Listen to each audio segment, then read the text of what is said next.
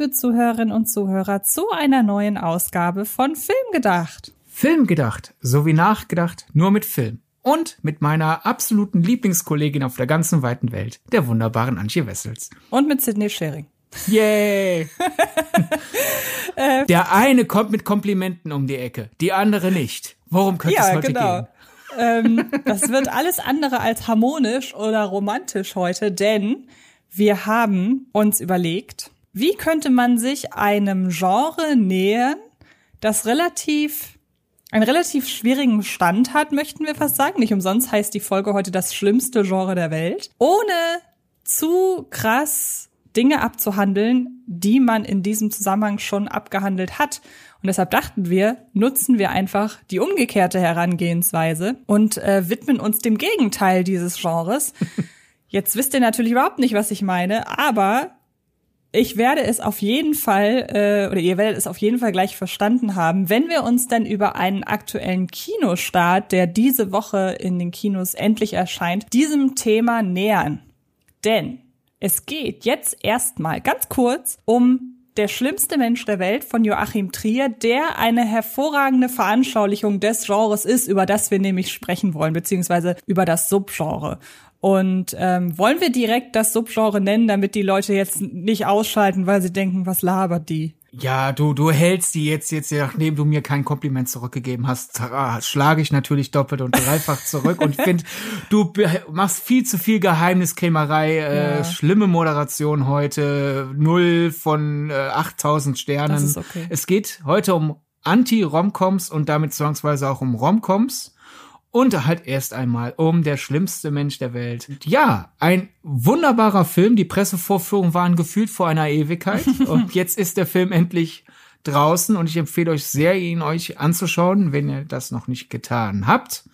Und Antje, wir haben noch nicht lang über den Film gesprochen. Wir haben nur uns kurz ausgetauscht, als du auch nicht dazu kamst, ihn zu schauen. Und ich weiß, dass du ihn magst. Auf jeden Fall. Mehr weiß ich aber nicht. Daher spiele ich den Ball jetzt gerne zurück. Sehr gerne. Also es ist ein Film, der mich sehr stark lustigerweise an einen anderen Film erinnert, über den wir im weiteren Verlauf auch noch zu sprechen kommen. Eine französische Anti-Romcom mit dem Titel Einsam Zweisam, die ich ebenfalls sehr mag. Einer meiner liebsten, ja, Anti-Liebesfilm oder er ist etwas mehr Romcom oder etwas mehr Liebesfilm als ähm, der schlimmste Mensch der Welt. Trotzdem finde ich, passt er halt äh, hier ganz gut rein, denn der schlimmste Mensch der Welt ist neben der Anti-Romcom vor allem eine Bestandsaufnahme, nämlich eine Bestandsaufnahme, ja, im Grunde unserer Generation. In diesem Fall erzählt anhand einer jungen Frau, weiß gar nicht, ist sie schon zu Beginn des Films 30 oder ist das, weil das sind ja sechs Jahre, die der Film umspannt, oder wird sie erst 30? Weiß ich gerade gar nicht so genau.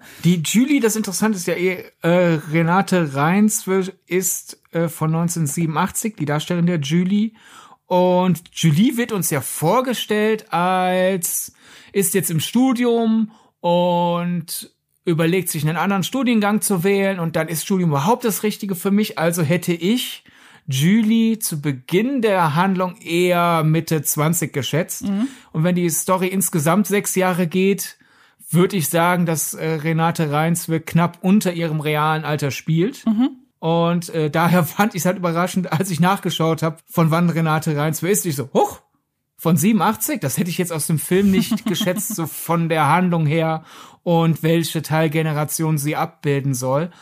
Aber kann man machen. So von Mitte 20 bis Anfang 30 ist ungefähr spätestens Mitte 30 ist so das Lebensgefühl, das Julie abbildet in der schlimmste Mensch der Welt. Genau, und damit ist eigentlich der Kernaspekt der Geschichte schon umrissen, denn es ist ein Film, der in zwölf Kapiteln, einem Prolog, einem Epilog, genau, äh, daraus besteht und jedes Kapitel trägt auch einen sehr eindeutigen Titel. Also es gibt ja auch ähm, Filme, die in Kapitel unterteilt werden, bei denen man sich fragt, warum, also das ist dann immer sehr abstrakt und sehr assoziativ, was das, was da für ein Titel gewählt wird.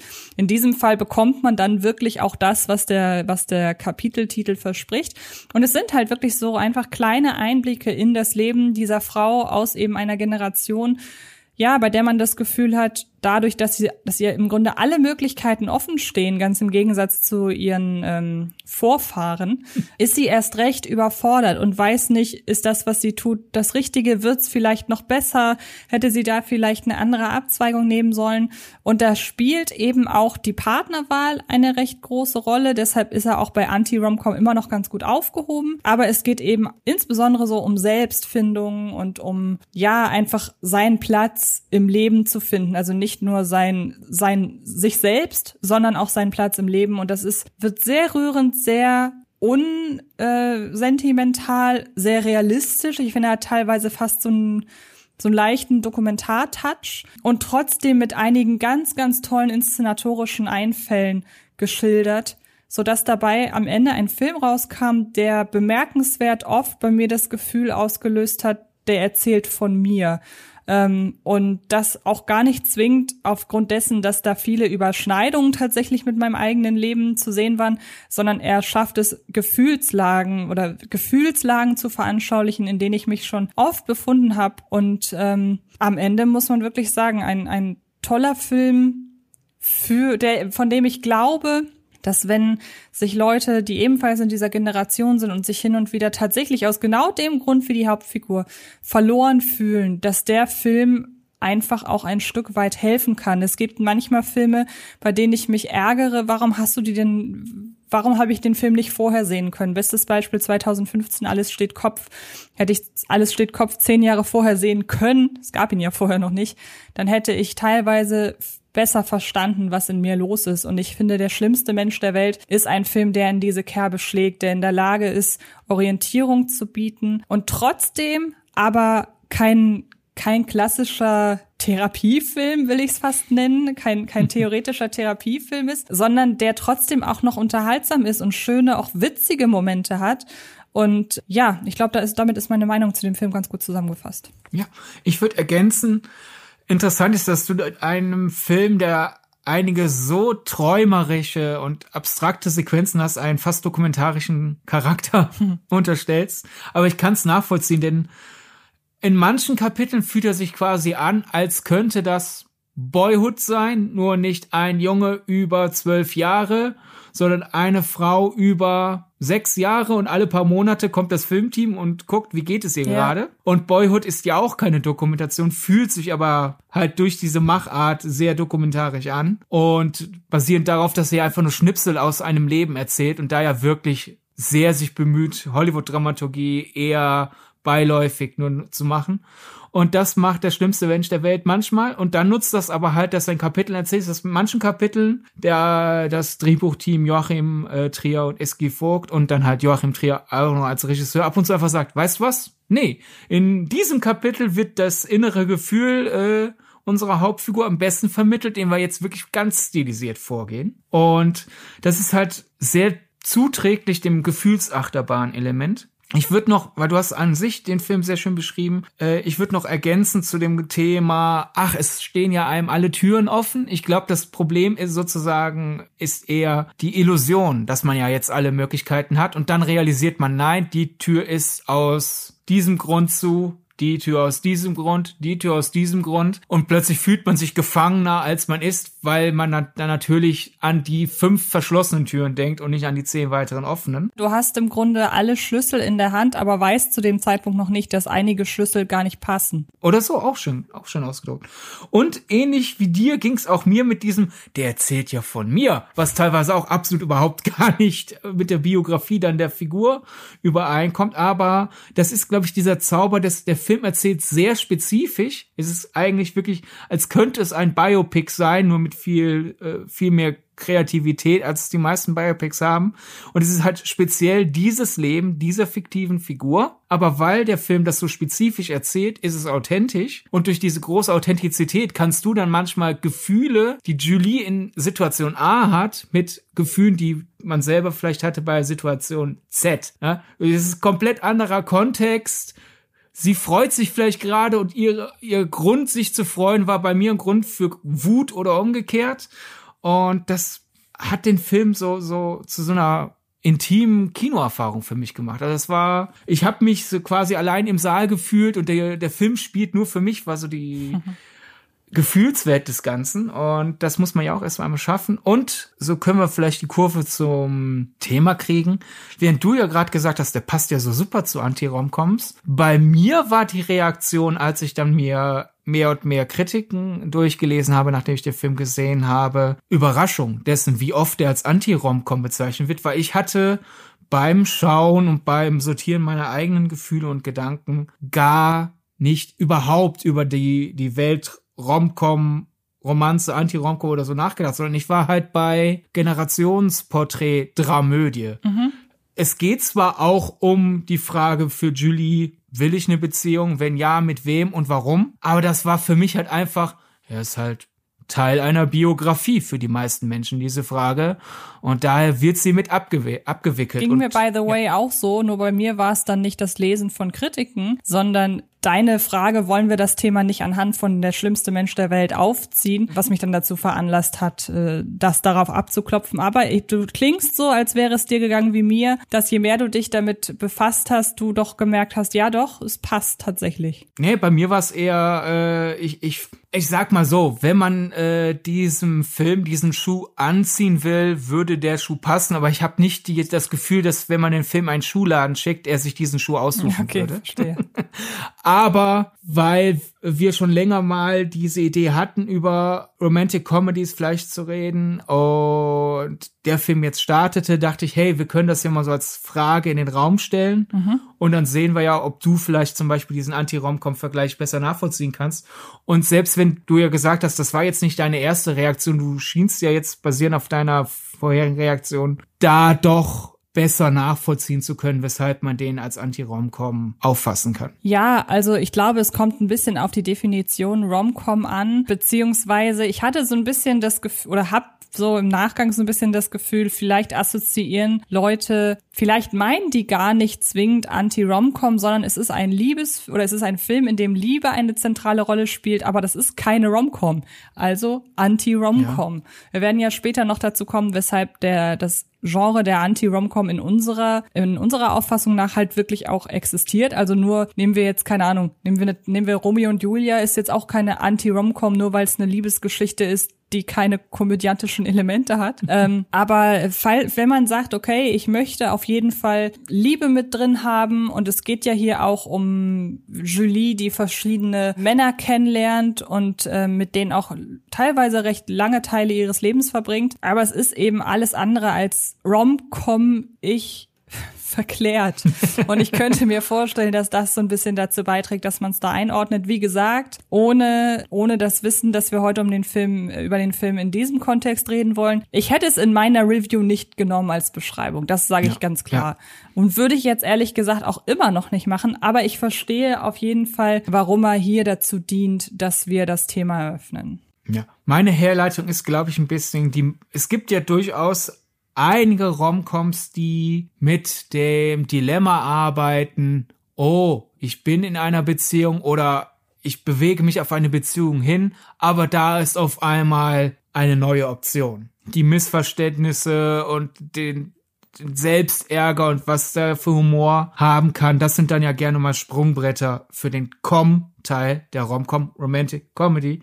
Und das ist ja so gesehen, wenn man paar Meter Abstand nimmt, Teil des Handlungsgerüsts von der schlimmste Mensch der Welt. Und da der Film auch komische Momente haben kann, ich glaube, man, man, man kann den als Anti-Romcom sehen. Aber ich persönlich verstehe eigentlich als Anti-Romcom wirklich Filme, die eine Reaktion auf das Genre sind mhm. und nicht Filme, die halt quasi, man nimmt das den Begriff Anti-Romcom übersetzt den Wortteil für Wortteil sozusagen. Unromantische Filme, die außerdem nicht komisch sind. Also genau, ich sehe das wie du. Diese ganzen Scheidungsdramen sind für mich keine. Kramer gegen Kramer, die neue Anti-Romcom. genau. Oder selbst wenn er ja komische Elemente hat, ich finde Marriage Story auch keine Anti-Romcom. Mm -mm. Ich glaube, am ehesten vielleicht von diesen ganzen Scheidungsfilmen der Rosenkrieg, weil der den, den, das Tempo und den Duktus einer äh, Romantic Comedy hat, aber es geht halt darum, wie lustig und anstrengend und daher für uns lustig eine Scheidung sein kann. Mhm. Der am ehesten, aber generell auch sowas wie Blue Valentine ist für mich keine Anti-Rom-Com. Das ist ein das Romantikdrama. Wenn, sagen wir, oder bei, bei Blue Valentine würde ich sogar das Romantik in Frage stellen. Es ist einfach ein Drama. Ja. Es ist ein Drama über Menschen, die mal verliebt waren. Genau. Dann lass uns doch an dieser Stelle einfach nicht mehr aufzählen, was keine Rom Anti-Romcoms sind, sondern wir schließen der schlimmste Mensch der Welt kurz mit einem Fazit ab, das glaube ich bei uns beiden lautet unbedingt reingehen, vielleicht ja. Gerade dann, wenn ihr in die Generation gehört, zu der auch wir gehören. Und ähm, das Schöne ist, wir haben den Film auch bei Was mit Film schon besprochen und ich finde das so interessant. Ich habe jetzt mit zwei männlichen Kollegen über der schlimmste Mensch der Welt gesprochen und alle, mich eingeschlossen, haben gesagt, der Film erzählt von mir. Und das finde ich total schön, weil offenbar ist das, was er erzählt, absolut variabel in Geschlecht und ja, Mirko ist ein bisschen jünger als wir, aber gehört auch grob in die in die Generation. Also das finde ich, das finde ich echt ganz schön, dass der anhand einer Frauenfigur aber offenbar Dinge erzählt oder von Emotionen erzählt, die nicht nur Frauen was angehen. Das ist ja. vielleicht noch so mit ich glaub, Weg gegeben. Dass das Generationenporträt, das der Film macht, ist halt nicht nach einer klassischen soziologischen Generation, weil da wären ja Cut-off-Punkte definitiv zwischen Mirko und mir. Mhm. aber es gibt ja sowieso Diskussionen, ob vielleicht halt die Generation Y-Definition, die Millennial-Definition, wie man sie ursprünglich mal gemacht hat, ein bisschen unglücklich war, weil man da Leute hat vor, ich wachs mit Internet auf und nach, ich wachs Internet auf. Und ich glaube, das Lebensgefühl, das der schlimmste Mensch der Welt gut einfängt, ist ungefähr ab meinem Alter so nach Motto, okay, in, in, während der Pubertät ist das Internet auf einmal alltäglich in unserer Welt. Mhm. Und nach dann Ende offen. Solltet ihr euch da irgendwie zugehörig fühlen, habe ich das Gefühl, dass der Film euch aus der Seele sprechen wird in den ein oder anderen Szenen. Und weil man den anderen Film, den ich jetzt nennen werde, nicht oft genug empfehlen kann, schaut euch doch der schlimmste Mensch der Welt im Doppel an mit einmal bitte alles. genau. Ähm, ich würde dann tatsächlich gerne als erste zwei Filmtitel droppen, an denen man glaube ich, ganz gut ergründen, ganz gut nochmal ergründen kann, was eine Romcom und was eine Anti-Romcom ausmacht, obwohl auf den ersten Blick beide Filme vorgeben, eine Anti-Romcom zu sein. Soll ich direkt mal die Titel nennen? Ja, natürlich. Das eine wäre Destination Wedding mit ähm, mhm. Keanu Reeves und Winona Ryder. Und das andere ist Isn't It Romantic? Denn Isn't It Romantic, der Netflix-Film, gibt ja vor, eine Parodie auf das Rom-Com-Genre zu sein und genau die Regeln einer Rom-Com zu hinterfragen. Meiner Ansicht nach, also wie gesagt, das, das, das ganze äh, Genre eben auf den Kopf zu stellen, indem die Hauptfigur, gespielt von Rebel Wilson, sich plötzlich in einer Rom-Com befindet und quasi das Genre in dem Film auf Realismus und eben auf Antirealismus vor allem abklopft. Trotzdem würde ich Isn't It Romantic als Romcom bezeichnen und Destination Wedding, ein Film, der davon handelt, dass zwei Leute, die auf einer Hochzeit eingeladen sind, sich eigentlich überhaupt nicht kennen, aber beide den gleichen Zynismus der Liebe gegenüber haben und trotzdem es am Ende darauf hinausläuft, dass die beiden sich nicht ganz äh, sich nicht ganz uninteressant finden. Trotzdem würde ich diesen Film als Anti-Romcom bezeichnen, obwohl er eigentlich eher suggeriert durch das, worauf er hinausläuft, dass er eine Romcom sein müsste. Würdest du mir bei dieser Einordnung Destination Wedding Anti-Romcom und Isn't It Romantic Romcom zustimmen? Ja. Bei Isn't It Romantic kann man es, glaube ich, ganz schnell abhandeln. Er fängt halt an wie eine Parodie und macht dann einfach das, was er parodiert. Und das ohne ein künstlerisches Element. Ich glaube, ja. es ist halt einfach, hey, lässt sich das nicht super verkaufen, wenn wir so tun, als würden Romantic Comedies parodieren so, jetzt haben wir die Tickets verkauft. Ich glaube, ursprünglich war der ja nicht für Netflix gedacht. Genau. Ja. Dann fertig. Es ist so ein bisschen der Etikettenschwindel, oder nein, ich würde nicht sagen, es ist Etikettenschwindel, aber er hat bei mir so ein bisschen das hervorgerufen, was der erste Deadpool bei mir hervorgerufen hat. Weil der erste Deadpool mhm. ja auch vorgibt, ich äh, habe das Genre durchschaut und jetzt stelle ich es auf den Kopf, aber am Ende folgt er ja doch den Konventionen eines Superheldenfilms. Und das ist, ja. glaube ich, ich finde, das ist da genreübergreifend vielleicht ein ganz guter Vergleich. Ja, die halten sich für subversiver, als sie sind. Genau. Und Destination Wedding stimme ich dir zu, aber ich überlasse dir gern die Erklärung. Ja, ich bevor ich das Ganze erkläre, werde ich den Film einmal noch ein bisschen beschreiben, weil ich habe das Gefühl, der ist nicht so bekannt, wie er aus Leider. unserer Sicht sein dürfte eigentlich, weil das ist wirklich noch ein Film, bei dem ich sagen würde, der geht wirklich noch als Geheimtipp durch. Wenn Filme lange Geheimtipps sind, sind sie ja irgendwann nicht mehr wirklich geheim, aber ich habe das Gefühl, Destination Wedding kann sich nicht wirklich rausarbeiten aus diesem Geheimtipp-Status. Deshalb sei der euch an dieser Stelle unbedingt ans Herz gelegt.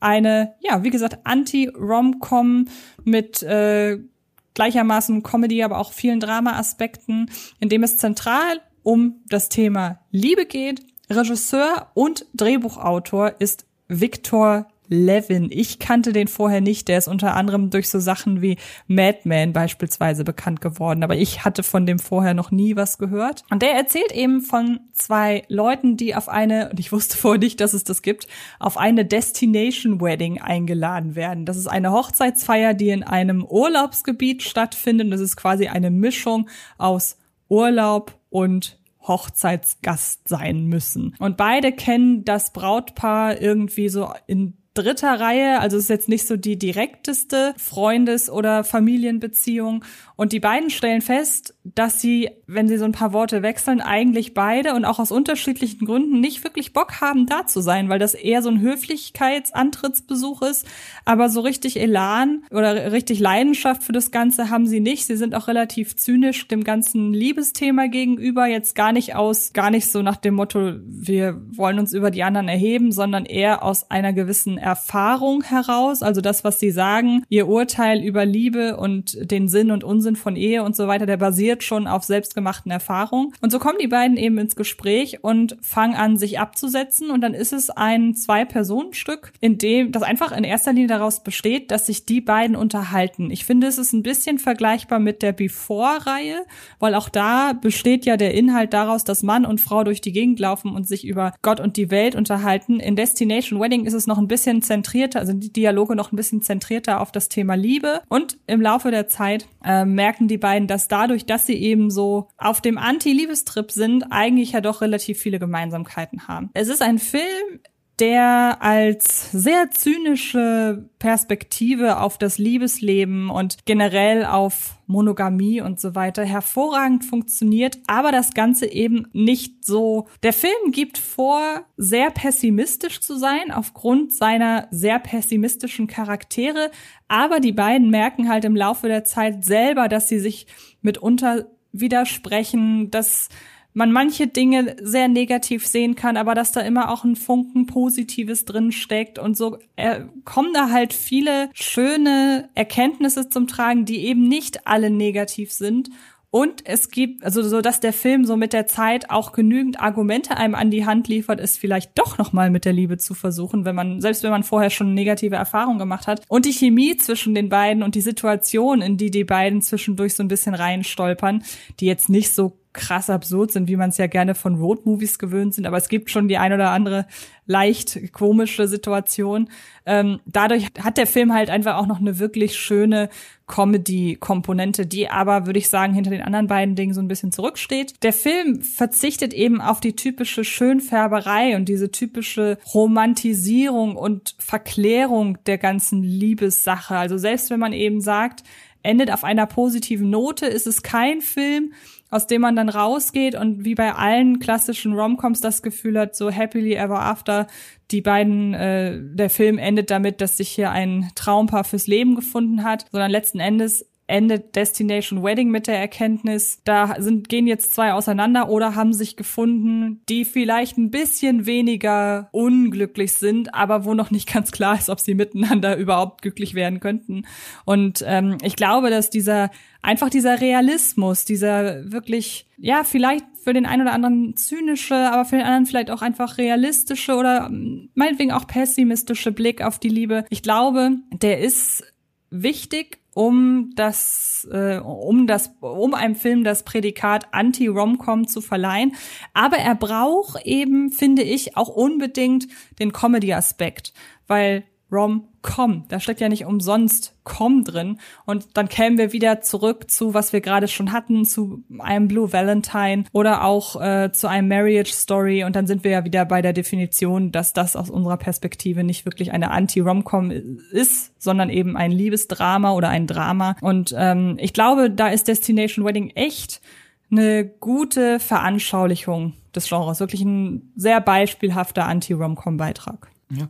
Vor allem, ich, ich finde wichtig da dieses Rollenbild, ach, ich habe Liebe versucht, aber das war nichts für mich. Das gibt's ja auch in einigen Romcoms und hier haben wir zwei Figuren, die da vollkommen verlebt, zynisch rausgehen und jede Romcom oder nahezu jede Romcom überzeugt die Zynikerfiguren. Ich würde sagen, die werden aus ihrem Zynismus nicht bekehrt. Die sind einfach nur ein bisschen kleines bisschen glücklicher in ihrem Leben, aber die halten immer noch nicht viel von diesem ganzen Brimbamborium. Wir müssen, unsere Liebe ist erst dann etwas wert, wenn wir es all unseren Freunden und allen Menschen, die wir jemals gekannt haben, beweisen mit einer riesen Angeberhochzeit.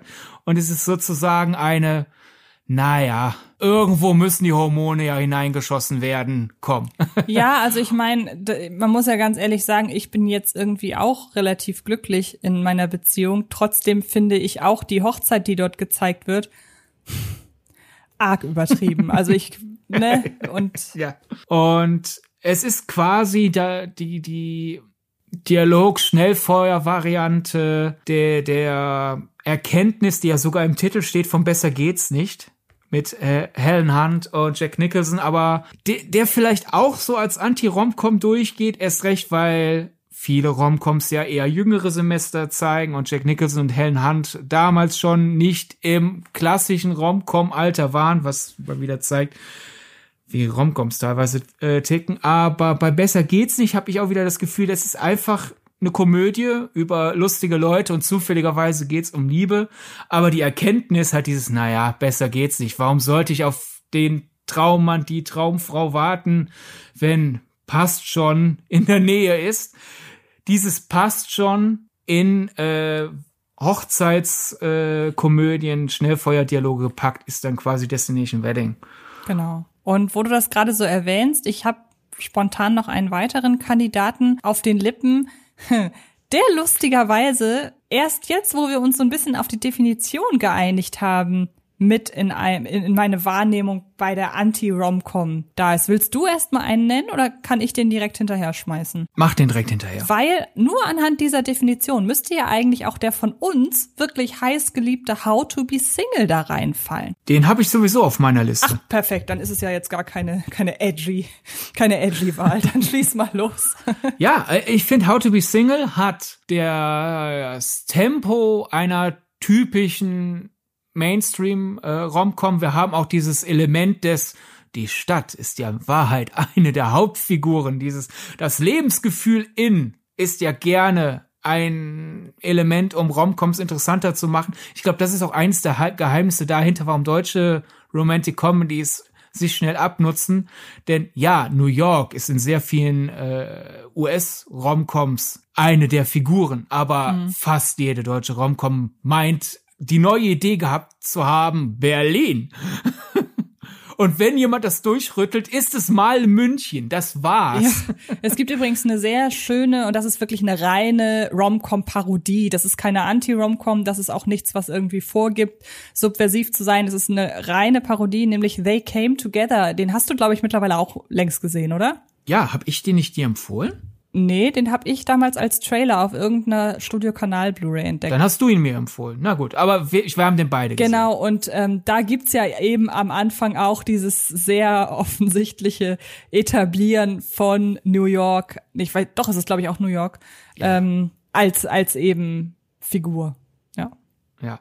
Uh, jedenfalls How to be Single hat dieses Element nochmal. Oh, New York und du hast den Duktus einer Romcom, du hast auch durchaus den Look einer Romcom, einer, finde ich, sehr schön gefilmten Romcom, aber es ist halt nicht der Look einer reinen Komödie oder geschweige denn eines New York Dramas.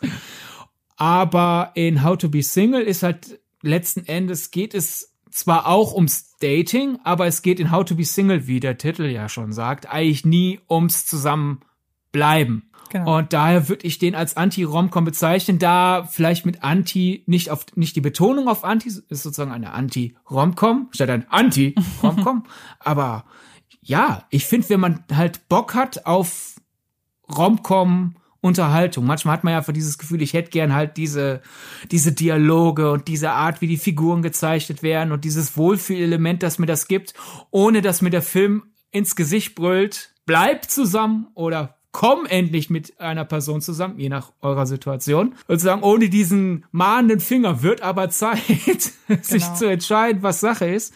Dann guckt How to be Single, weil der sagt quasi einfach nur, hier ist, ist Entertainment und pff, euer Liebesleben habt, habt ihr. Genau, und ich finde vor allem die allerletzte Einstellung in How to be Single könnte so auch als letzte Einstellung von der schlimmste Mensch der Welt funktionieren. Und ähm, jetzt, oh, ja. weil, weil das ist zwar insgesamt ein leicht positiveres Motiv als in der schlimmste Mensch der Welt, aber na, wobei, nee, positiver gar nicht, sondern einfach eher, es sieht, es sieht einfach mehr nach Hochglanz aus, weil das letzte Motiv vor einem Sonnenuntergang stattfindet.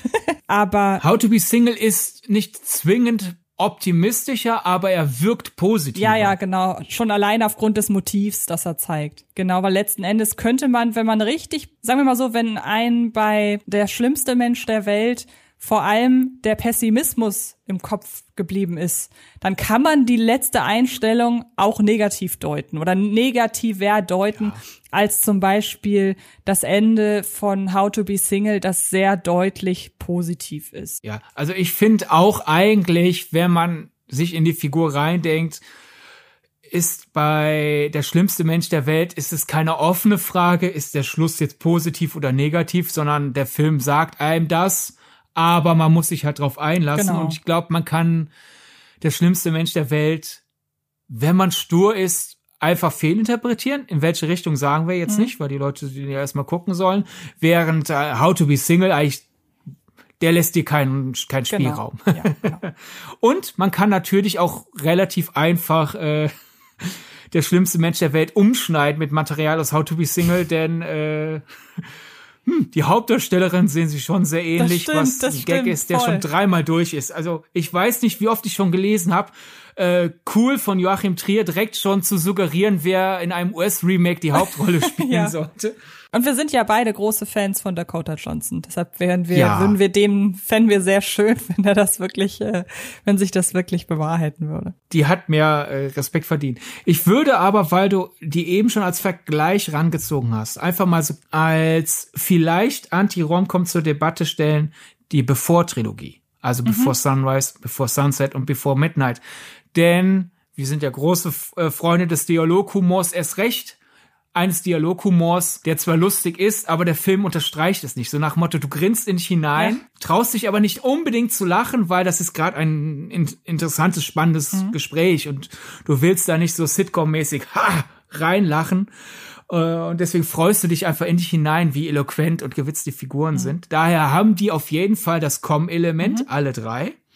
Aber auf unterschiedliche Art und Weise verdrehen sie die Rom-Com-Formel. Before Sunrise hat das, oh, zwei Leute lernen sich zufällig kennen. Könnte das was werden, aber es schwebt halt die ganze Zeit über den Film, dass, wie soll das funktionieren? Europäerin, Amerikaner, hä? Dann Before Sunset ist quasi was, wenn's bei einem ist quasi die die die Romcom-Fortsetzung, die es nahezu niemals gibt, nämlich äh, was, wenn es letztes Mal kein Happy End gab. Mhm. Und Before Midnight ist halt wirklich dann dieses ja, was ist eigentlich nach wie viel Jahren äh, Beziehung, wie geht's unseren Romcom-Figuren eigentlich? Sind die immer noch so lustig und quirlig und mögen die, wie unterschiedlich sie sind? Weil das macht Spaß für uns als ZuschauerInnen und die fanden ja die Gegensätze so anziehend. Wie geht's denn jetzt? Und dann hast du halt die gealterten Körper und so quasi genervt den Wein schwenkend. Ja, du blödes Miststück. Oh, du blöder Pimmel. Ne? So nach dem Motto, äh, warum bin ich mit dir zusammen? Und das ist ja dann insofern Anti-Romcom, weil es die Frage danach stellt und es ist halt immer noch eloquent, es ist nicht vollkommen verhärmt, weil einfach mit den beiden DarstellerInnen äh, hast du in dem Dialogduktus immer noch deinen dein Spaß, egal wie hart es teilweise wird. Mhm. Und da kann man die, glaube ich, als Anti-Romcom stellen, auch wenn sie halt anders als How to Be Single deutlich weiter von der Schablone entfernt sind. Also ich würde ähm, die Before-Reihe tatsächlich dann eher neben der schlimmste Mensch der Welt stellen. Es ist relativ lange mhm. her, dass ich die Filme mittlerweile gesehen habe, aber sie sind mir natürlich immer noch präsent. Aber sie sind mir halt tatsächlich nicht in erster Linie als Film über die Liebe präsent, sondern als Film über Gegensätze. Und klar, Gegensätze gerade von Figuren sind, hast du gerade schon gesagt, sehr oft Bestandteil von Romcoms und auch von Anti-Romcoms, wobei wir eigentlich gleich nochmal dazu übergehen könnten, ob vielleicht schon die Tatsache, dass zwei Figuren nicht oder dass die Chemie von zwei Figuren nicht auf Gegensätzen beruht, ob das vielleicht schon ein erstes Indiz für eine Anti-Romcom sein könnte.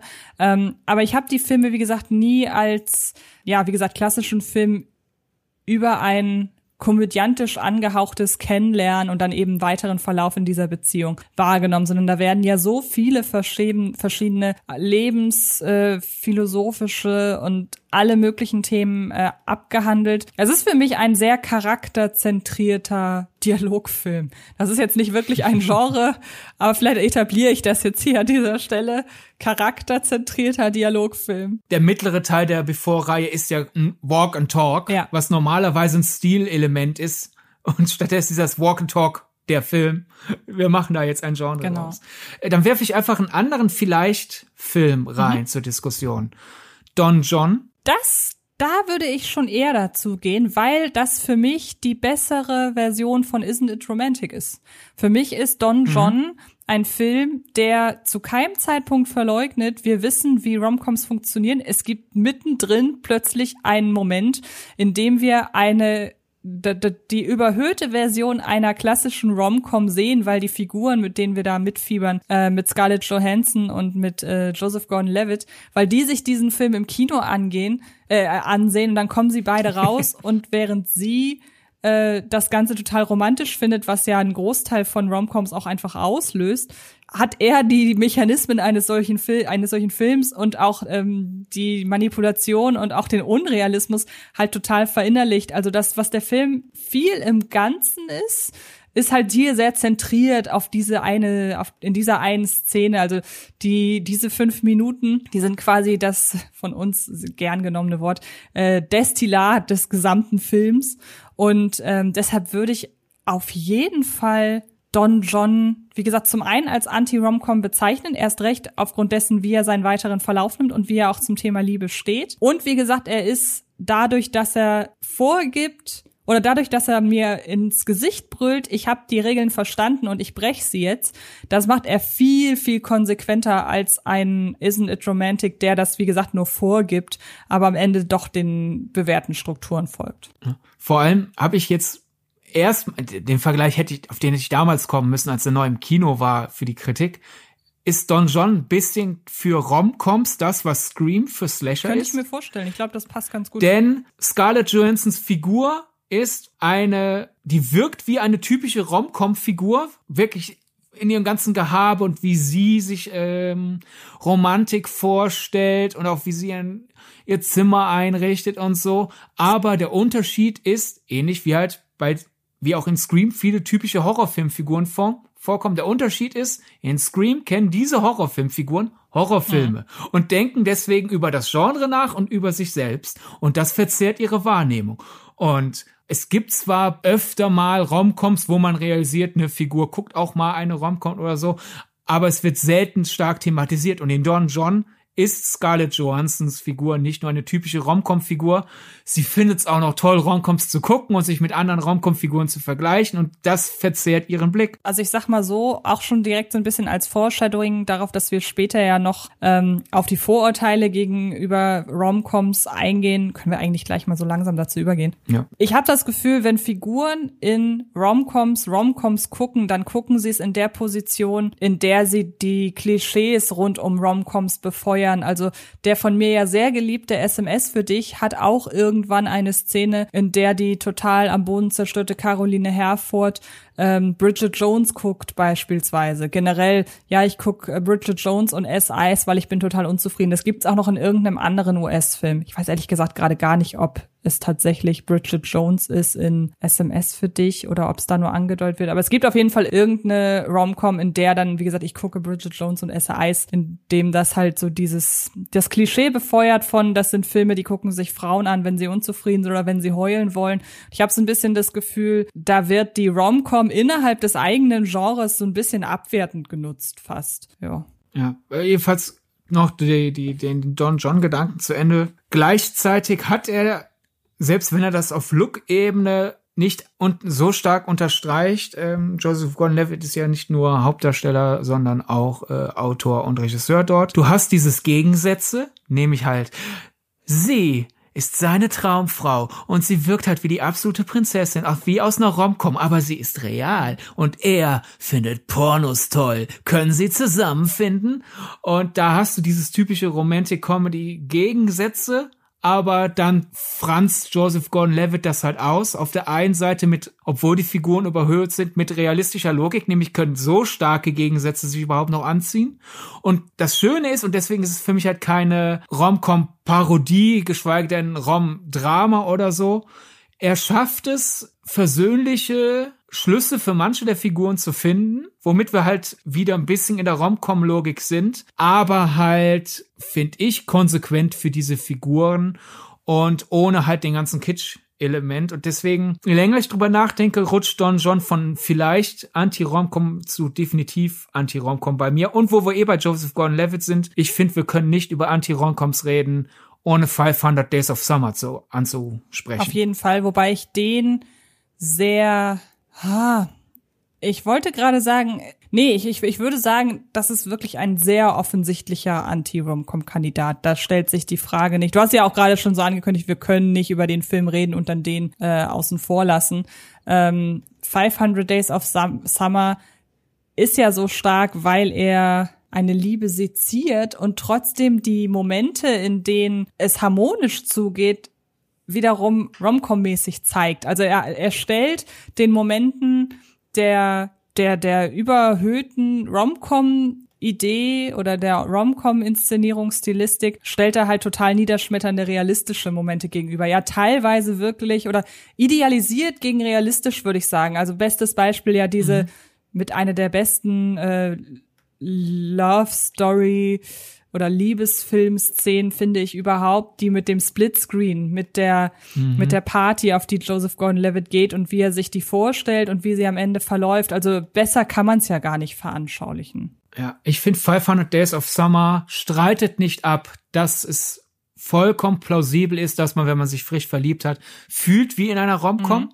Der sagt nicht, es ist dumm, dass du gerade in deinem Endorphin hoch so denkst, aber er kritisiert, finde ich, niederschmetternd und unmissverständlich den Gedanken, mein ganzes Leben ist eine Romcom. Genau. Und daher finde ich es wirklich schade, wie sehr 500 Days of Summer ein so missverstandener Film ist, als dass so viele Figuren denken, Joseph Gordon-Levitts Figur ist makellos in diesem Film und macht nie was Falsches. Und dabei werden ihm von Zoe Deschanels Rolle sehr früh die Grenzen aufgezogen, aber weil Joseph Gordon-Levitts Rolle denkt, ich bin ja in einer Romcom und daher muss ich ja nur die Regeln, die die Frau mir gesetzt hat, einfach oft genug so, ich muss ja nicht drüber schreiten, aber ich kann ja so immer wieder an der Grenze rumwedeln, bis die weggewählt mhm. ist und dann lasse ich mich rüberziehen, denkt er.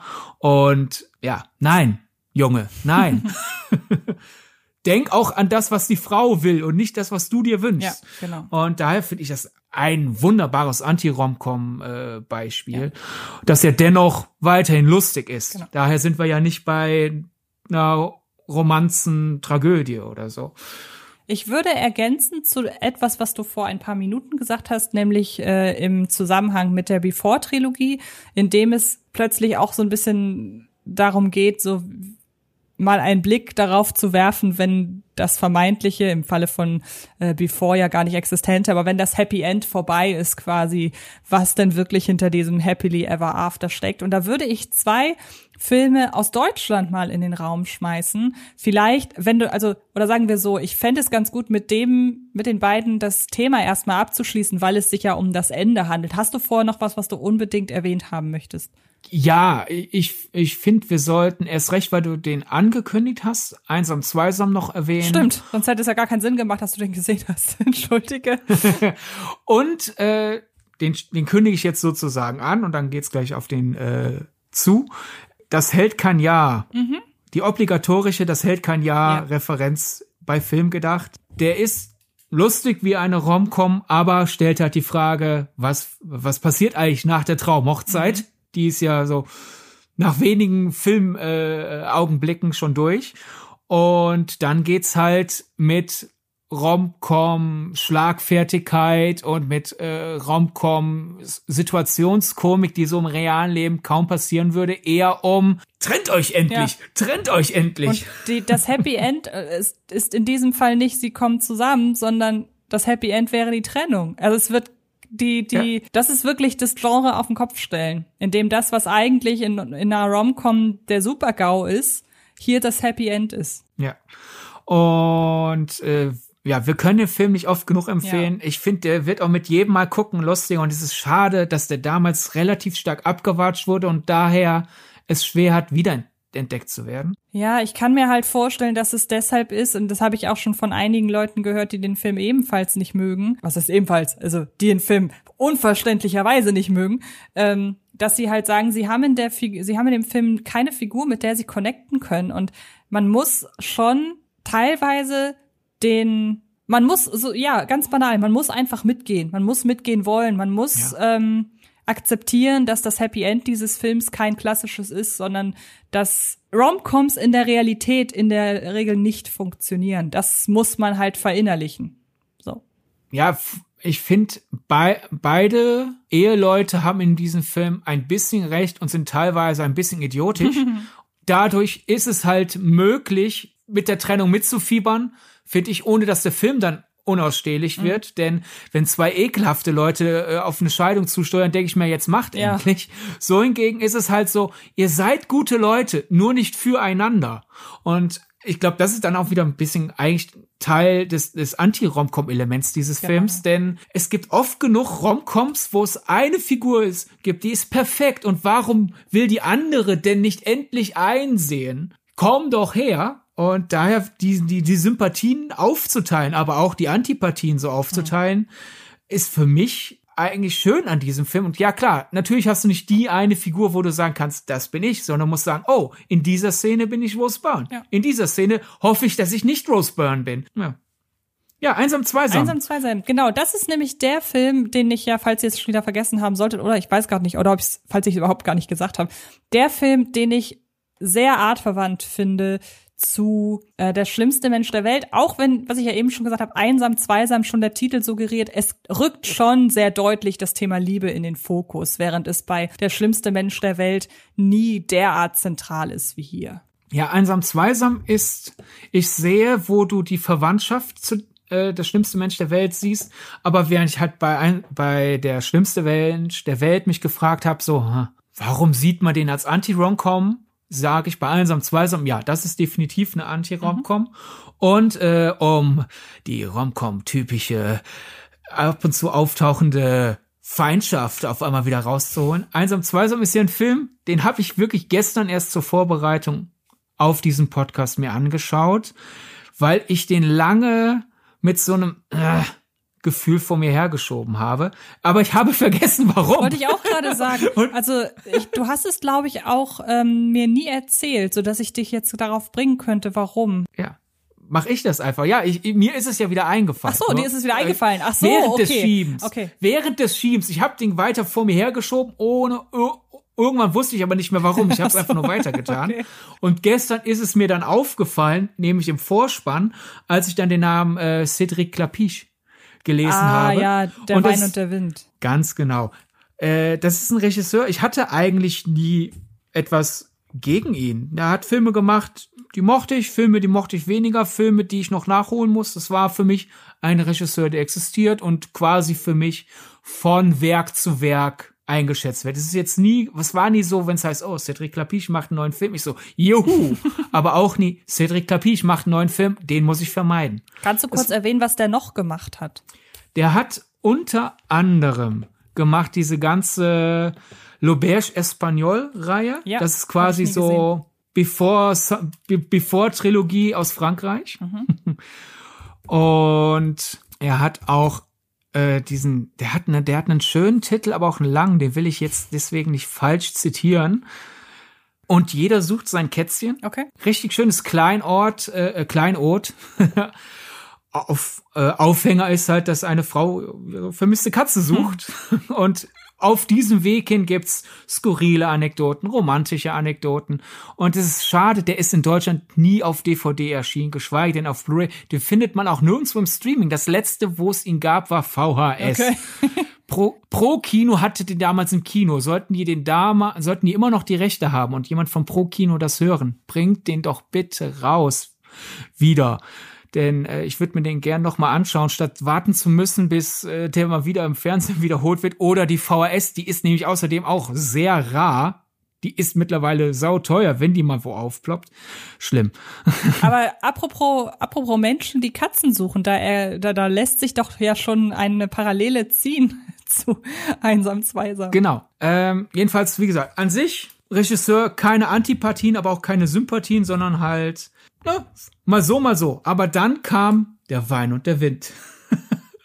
und das ist einer dieser Filme, wo unsere Meinung sehr weit auseinander geht. Das stimmt, ja. Ich, du hattest ihn, hattest du ihn nicht damals sogar in deinen Flops und ich hatte, also ich weiß, dass ich ihn definitiv in meinen Tops hatte. Ich weiß nur nicht, ob du ihn damals in deinen Jahresflops hattest. Ja, der ist, der ist haarscharf an meinen Flops vorbeigerammt und ich wundere mich, warum, ich wundere mich, da ich da so sanft war. Also, voll, ich war, der, der Film hat mir damals wirklich tagelang die Laune versaut. Und jetzt, wo, der, wo ich wieder an den denke, denke ich halt wieder so, warum habe ich den nicht in die Flops gepackt? Der hätte da reingehört. In meinen Augen ist der hohl, aufgesetzt. Wann immer eine der Figuren zu einem Monolog angesetzt hat, habe ich wenige Sekunden später gedacht, halt dein Maul. Und obwohl ja äh, die französischen Weinregionen eigentlich wunderschön aussehen, ich mir deswegen eigentlich gerne Filme anschaue, die dort spielen oder auch Dokumentation mir manchmal anschaue, weil ich denke, ach, guck dir mal die schöne Gegend an. In der und der Wind fand ich diese ganze Lokalromantik irgendwie so unauthentisch. Ich habe die Familiendynamik in dem Film verabscheuenswürdig gehalten. Also der Film hat mich wütend gemacht. Und ich glaube, dass daher, weil du den so sehr mochtest, auch unser geschätzter Kollege Dominik Porschen den sehr liebte und ich das so überhaupt ich dachte, nicht... Du sagst, ich glaube, dass seit du den damals sehr mochtest, ist zwischen uns alles anders. Nein, äh, der hat den ja auch geliebt und ich habe das überhaupt nicht verstanden und ich glaube, als du dann halt ankamst mit Einsam, Zweisam, ja, der neue von äh, Cedric Clapiche ist genauso schön wie der Wein und der Wind, habe ich gedacht, okay, wenn Antje einen Film von diesem Mann liebt, ich glaube, das ist dann kein Film für mich und ich habe keinen Bock, wieder wochenlang sauer zu sein wegen eines Films, den sonst niemanden groß interessiert und ich glaube, ich habe den deswegen einfach ausgelassen und gedacht, Irgendwann wird und, Antje es ja. Nein, einfach, äh, warum sollte ich mir das antun? Mhm. Und als du dann meinst, für den Podcast könnten wir den mal wieder. Ich so, der Titel sagt mir mhm. was. Hä, worum geht's? Da hast du kurz erzählt, worum es geht und weshalb der dann für die Folge heute relevant ist. Ich so, ja, klingt, als wäre das relevant für heute. Und dann ist es mir irgendwann, als ich das Cover gesehen habe, wieder eingefallen, das war ein Film, den ich auf keinen Fall sehen wollte. Warum? Dann eingelegt, dann der Vorspann. Ach ja, weil das der neue Klapisch nach der Wein und der Wind war. Oh Gott. Und dann fand ich äh, einsam, zweisam gut. Oh, Gott sei Dank. Du, du weißt, wie man die Spannungsschraube hochhält. Ähm, ja. Ja, du, du findest ihn gut und du kannst verstehen, wo ich da die Artverwandtschaft sehe zu der schlimmste Mensch der Welt. Ich meinte ja das noch kurz, ich meinte ja im Vorfeld, ich habe die Betonung ja auf tonal Ja, ja, gelegt. ja, ja. Also, dass ich da die tonale Artverwandtschaft sehe. So diese, dieses Tänzeln zwischen, ist das jetzt lustig oder ist es traurig oder ist das einfach, ist ähnlich. Der schlimmste Mensch der Welt ist definitiv mehr Generationenporträt als einsam zweisam. Ich finde, du kannst da zwei, drei Stellschrauben ändern und der könnte auch zehn Jahre früher, 20 Jahre früher spielen, vielleicht in zehn Jahren spielen. Aber Er ist, er ist, würde ich sagen, weniger das Porträt einer bestimmten Generation, sondern mehr eines Gefühls. Also ich finde auch da ähm, würde vielleicht passen vom Titel. Also ich finde, die beiden Filme sind doch dann noch ein bisschen unterschiedlich an ihrem Schwerpunkt, aber vielleicht da dann so ein bisschen die Nähe suchen zu äh, Generation beziehungsunfähig. Einfach nur was den Titel und das, was dieser Titel suggeriert angeht, weil ich finde, einsam, zweisam, der zeigt jetzt nicht wie man überfordert sein kann in der Generation der vermeintlich äh, komplett offenen Möglichkeiten, sondern der ist sehr zentriert auf das Lieben innerhalb einer bestimmten Gruppe. Also Typ von Typ Mensch her, meine ich. Ich fand ihn schön gefilmt. Da haben wir auch wieder das Paris, ist äh, eigentlich die dritte Hauptfigur. äh, der hat mich auch daran erinnert, was ich an Klapiche mögen kann. Also der Wein und der Wind war einfach irgendwie eine Ausnahme. Der, der, aber eine so starke Ausnahme, dass er mich halt für seinen nächsten Film verbrannt hatte. Ich, ich, ich, äh, ich mochte den, ich mochte die Figuren. Ich fand, ich fand ihn ein kleines bisschen zu lang äh, für das ist ja, glaube ich, der Hauptgrund, weshalb wir ihn bei Anti-Romcom haben, weil der ist ja quasi, der, der zieht diesen, irgendwann lernen sie sich ja kennen. Weil das sind ja mhm. zwei Figuren, die, die sind doch wie füreinander bestimmt. Und normal warst du in jeder Romcom dann spätestens bei Minute 15. Aller spätestens. Eher so bei Minute 10. Wenn nicht sogar bei Minute 5. Diese, ach, was für ein komischer Zufall, dass wir uns jetzt hier treffen. Und einsam zweisam macht halt jetzt, jetzt, jetzt, Jetzt aber, jetzt aber. Und ich glaube, damit das ein bisschen mehr Punch hat, hätte ich den vielleicht zehn Minuten gekürzt, wüsste aber nicht so hundertprozentig wo. Einfach hier, hier eine halbe Minute raus aus der Szene, hier eine halbe Minute raus. Aber dennoch, nee, ich mochte den und es ist wirklich halt insofern Anti-Romcom, weil die, ich würde behaupten, eine der Aussagen des Films ist, das, was Romcoms dir erzählen, nämlich du musst einfach nur den oder die Richtige finden, dann sind all deine Probleme weg, das ist Quatsch. Erstmal kümmere dich um dich selbst und dann schau mal. Und daher passt der total bei Anti-Rom-Com. Wobei hier Anti-Rom-Com sozusagen, weil der ist jetzt mhm. von den Filmen, die wir so genannt haben, einer der unlustigsten. Das stimmt. Ähm, und vor allen Dingen finde ich an dem Film relativ wichtig, dass man bis zum Ende es auch für möglich hält, dass er nicht davon handelt, dass sich zwei Menschen treffen. Mhm. Muss ich ganz klar sagen. Also ich finde, zu dem Film würde es passen, wenn er so ironisch bleibt. Es gibt dieses eine sehr markante Bild, in dem man sieht, dass die zwei Figuren, um die es geht und die sich halt noch nie getroffen haben und die, der Film suggeriert, die beiden könnten sich wirklich gut verstehen und haben viele Gemeinsamkeiten. Aber sie, dadurch, dass sie so verschlossen durch die Welt gehen, nehmen sie sich einfach nicht wahr. Und dann gibt es dieses markante Bild, das ist auch auf dem Plakat zu sehen, deshalb ist es kein Spoiler, dass die beiden, ich weiß gar nicht, ob neben oder übereinander wohnen, auf jeden Fall im selben Haus oder genau nebeneinander, aber sich halt noch nie begegnet sind.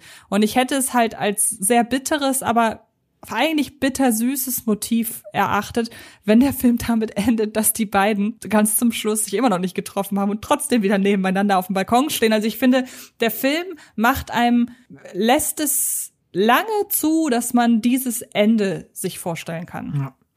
Deine beiden deutschen Beiträge oder willst du noch mehr über äh, Einsam Zweisam sagen? Nein. Oder willst du der Wein und der Wind noch verteidigen?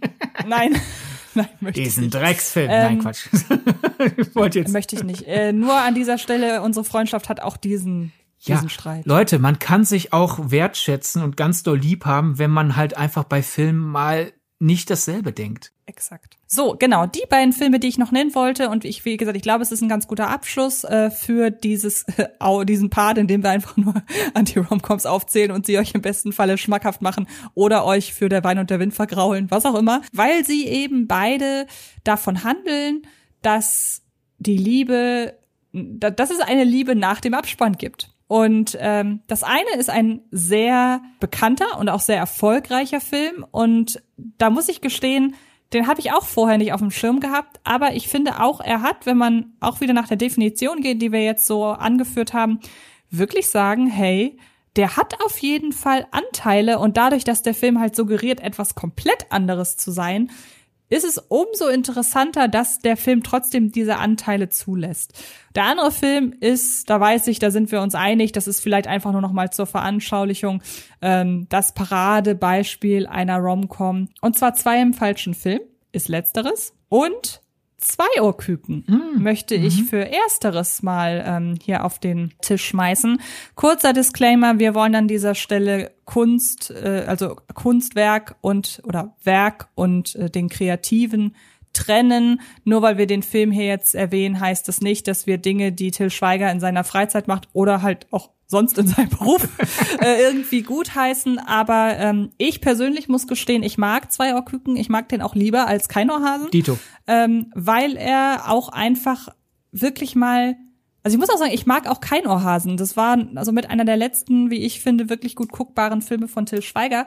Und ich finde auch schon kein Ohrhasen verläuft zwar nach Rom-Com-Schema, aber erlaubt sich zwischendurch immer noch genug kreative Einfälle, als dass der gut für sich steht und ich auch den Erfolg verstehen kann. Während zwei Ohrküken sich schon wirklich traut, dadurch, dass er zeigt, wie es nach kein Ohrhasen weitergeht, auch ich sag mal so, den Ansatz, dieses ähm, ein Sequel, das Sequel einer Love Story so zu inszenieren und damit ja auch die Glaubhaftigkeit des ersten Teils ein Stück weit zu hinterfragen. Ich glaube, das war somit die letzte mutige Entscheidung, die Till Schweiger in seinem Schaffen irgendwie gemacht hat. Als Regisseur, äh, denn als Schauspieler hatte er noch äh, kurz bevor er dann gar nichts Gutes mehr geliefert hat, noch ein paar coole Sachen gemacht. Genau. Aber wie gesagt, wir sind uns einig, äh, das waren wirklich gute Filme. Ja. Sind es auch bis heute noch. Also einige Sachen, muss man sagen, sind nicht so gut gealtert, aber im Großen ja. und Ganzen sind das Filme, die kann ich auch nach wie vor gucken. Und ich sage aber auch, es ist immer die Sache, es können wir auch Kevin Spacey als Beispiel nennen, ob man Werk und Autor trennen kann, muss jeder selber entscheiden. Ja. Äh, ich meine, bei Till Schweiger ist es ja, der ist ja irgendwann abgedriftet. Ich finde, man kann jetzt bei Till, man kann sich jetzt nicht kein Hasen anschauen und sagen, der war damals schon ein Arschloch. Nein, man kann jetzt nicht ins Jahr 2007 zurückreisen und würde man sagen, weißt du, was Till Schweiger 2021 so gemacht hat? Und die Leute würden sagen, ja klar, mhm. hier, guckt dir doch keine Hasen an. Sondern da war irgendwann so eine Abzweigung, die er genommen hat. Und daher äh, kann kein Ohrhasen nichts dafür, was Till Schweiger in den letzten Jahren so verzapft auf Facebook. Ja. Ich, Keinohasen ist ein Film, ich mochte den, habe aber den Riesenerfolg nicht ganz nachvollziehen können. Und Zwei Uhr Küken ist ein Film, den hätte ich den Riesenerfolg von Keinohasen gegönnt, verstehe aber total, warum das nicht geklappt hat. Weil natürlich, auch wenn der ja ein Riesenpublikumserfolg war, teilweise die Reaktion war das Warum? und gerade mhm. dieses Warum finde ich reizend an Zwei Uhr Küken. Zwei im falschen Film ist ja quasi die beiden Filme durch äh, Laura Lackmanns äh, Brille gefiltert ineinander gecrashed in einen. Ja. Der ist toll. Schaut ihn euch an. Ähm, ihr braucht ein bisschen Geduld für den, weil er halt wirklich an manchen Stellen nerven will. Beispielsweise, die sind in einem asiatischen Restaurant und in äh, Romcom wäre dann halt irgendwie ein, toller Love-Song dazwischen, da drunter oder in einem etwas realistischeren Film einfach ein bisschen Ambience Noise und so weiter. Und hier hingegen hörst du die ganze Zeit so diese in Dauerschleife dieses nervige Gedudel, das manche Restaurants halt haben. Mhm. Und die beiden haben sich auch nichts Interessantes zu sagen, so dass du halt gefangen bist in diesem Ich will hier raus. Daher guckt den euch an, wenn ihr empfangen fähig seid für so etwas. Aber dann kriegt ihr einen richtig stark konstruierten Film. Ja, genau. Gut. Gut, das waren, glaube ich, einige schöne Beispiele. Ich glaube, äh, nur noch mal fällt mir so gerade ein, das waren auch alles irgendwie Empfehlungen. Kennst du irgendeine Anti-Rom-Com in man muss ja ehrlich gesagt sagen, das Genre ist jetzt nicht überschwemmt von äh, Beiträgen. Aber kennst du irgendeine Anti-Rom-Com, die du wirklich nicht magst? Ich könnte jetzt wahrscheinlich lange kramen und dann noch irgendwann was finden, aber so ad hoc fällt mir keine ein. Bestimmt, wenn ich lange noch suche. Äh, ich habe halt zur Vorbereitung eher Beispiele genommen, die ich mag, damit man hier erfreut. Für diesen Podcast kann ich nicht verstehen. Ja, erfreut äh, Beispiele raussuchen kann. Gibt es garantiert, aber aus der Pistole geschossen? Ja, geht mir genauso. Also ich müsste da wirklich länger suchen. Ich meine, vielleicht, das ist ja ein Teil der, der Frage gleich, vielleicht sind Anti-Romcoms einfach generell gut, weil es schön ist, dass halt endlich mal ein Film sagt, Romcom, nein, danke. Ja. Ne? Denn das ist jetzt so eine unserer großen Fragen. Warum gibt es dieses Genre? Und auch wenn das jetzt nicht ein Genre ist, das so viele Vertreter hat wie Horror, Science Fiction, mhm. Western, ist es ja dennoch ziemlich, eine ziemlich hohe Schlagzahl, dass halt da wirklich ein ganzes Genre entsteht, das sich über ein anderes Genre stellt. Denn klar, es gibt ja Parodiefilme, aber die parodieren ja verschiedene. Es gibt ja nicht, ne, es gibt Parodien auf Horror, auf Romcoms, auf Action, auf sonst was. Aber dass du dieses, wir dekonstruieren ein Genre, dass daraus ein anderes Genre wird in, in, in dieser Bandbreite, ist eher selten. Also es, mir fällt kein Anti-Horrorfilm ein. Mir fallen Horrorfilm-Parodien ein. Aber mir, mhm. mir ist in den Wochen, seit wir geplant haben, wir machen diesen Podcast, kein Anti-Horrorfilm eingefallen. Ja, ich könnte höchstens vielleicht sagen, ähm, dass die Szene in Scream 5, in der äh, Lo ist es Logan Lerman?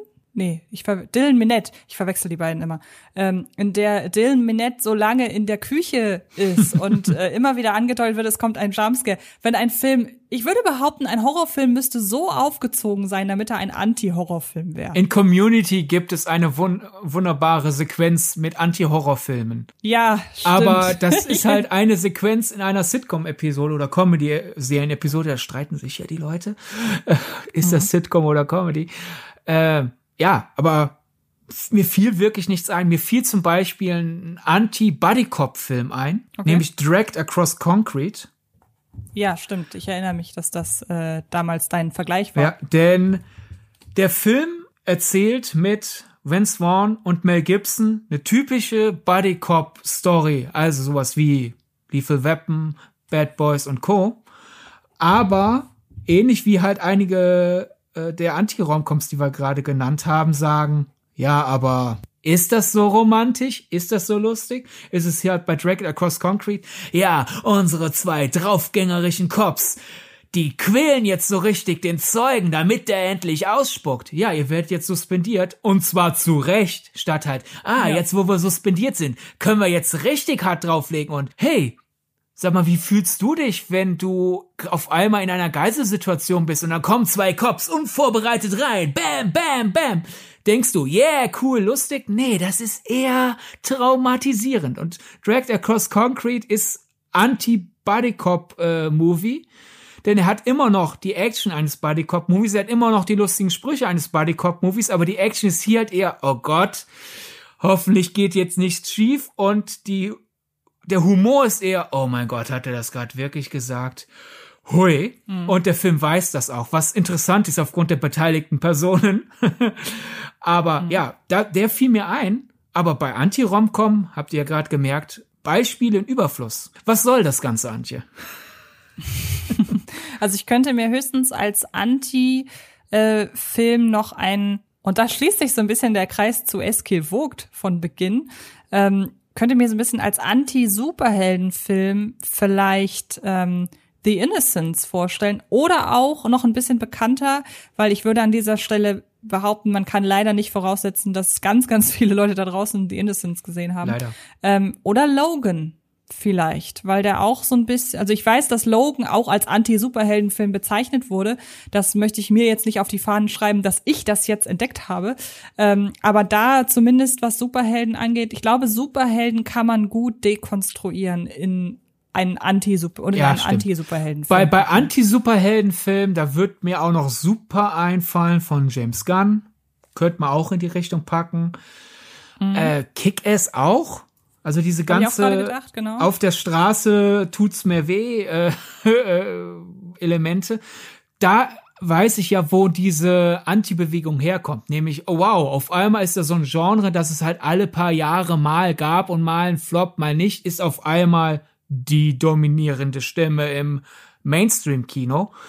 Bei mhm. Anti-Romcoms, ja, wo kommt, wo kommt diese Entwicklung her? Hast du da Ideen, Antje? Also zum einen kann man natürlich immer sagen, okay, ähm, wo ein Genre ist, da wird irgendwann auch eine Gegenbewegung sein oder meinetwegen auch, äh, ich glaube, Backlash ist ein bisschen zu krass, aber um das ein bisschen greifbarer zu machen vielleicht. Ähm, ansonsten sind wir ja schon so ein bisschen darauf ähm, eingegangen, dass Romcoms generell, keine Anti-Romcoms, sondern generell ein relativ negatives Image haben und immer so leicht als, das sind so lustige Frauenfilme, die sich Frauen halt, wenn sie Liebeskummer haben, äh, auf der Couch angucken oder wenn sie mal wieder total unrealistische Erwartungen an die Liebe irgendwie sich aneignen wollen. Und ich weiß nicht, vielleicht ist der Anti-Romcom-Trend ja auch so ein bisschen wirklich eine Gegenbewegung dazu. So dieses, ja, wir können Liebesgeschichten auch anders erzählen. Denn natürlich kann man sagen, ja, aber es gibt doch genug dramatische Love Stories. Aber vielleicht ist es einfach an der Zeit, je mehr man mit den Mechanismen einzelner Genres vertraut ist, desto mehr kann man natürlich mit denen spielen. Ähm, und welche These, also wir haben halt mehrere Thesen für äh, und uns im Vorfeld erarbeitet.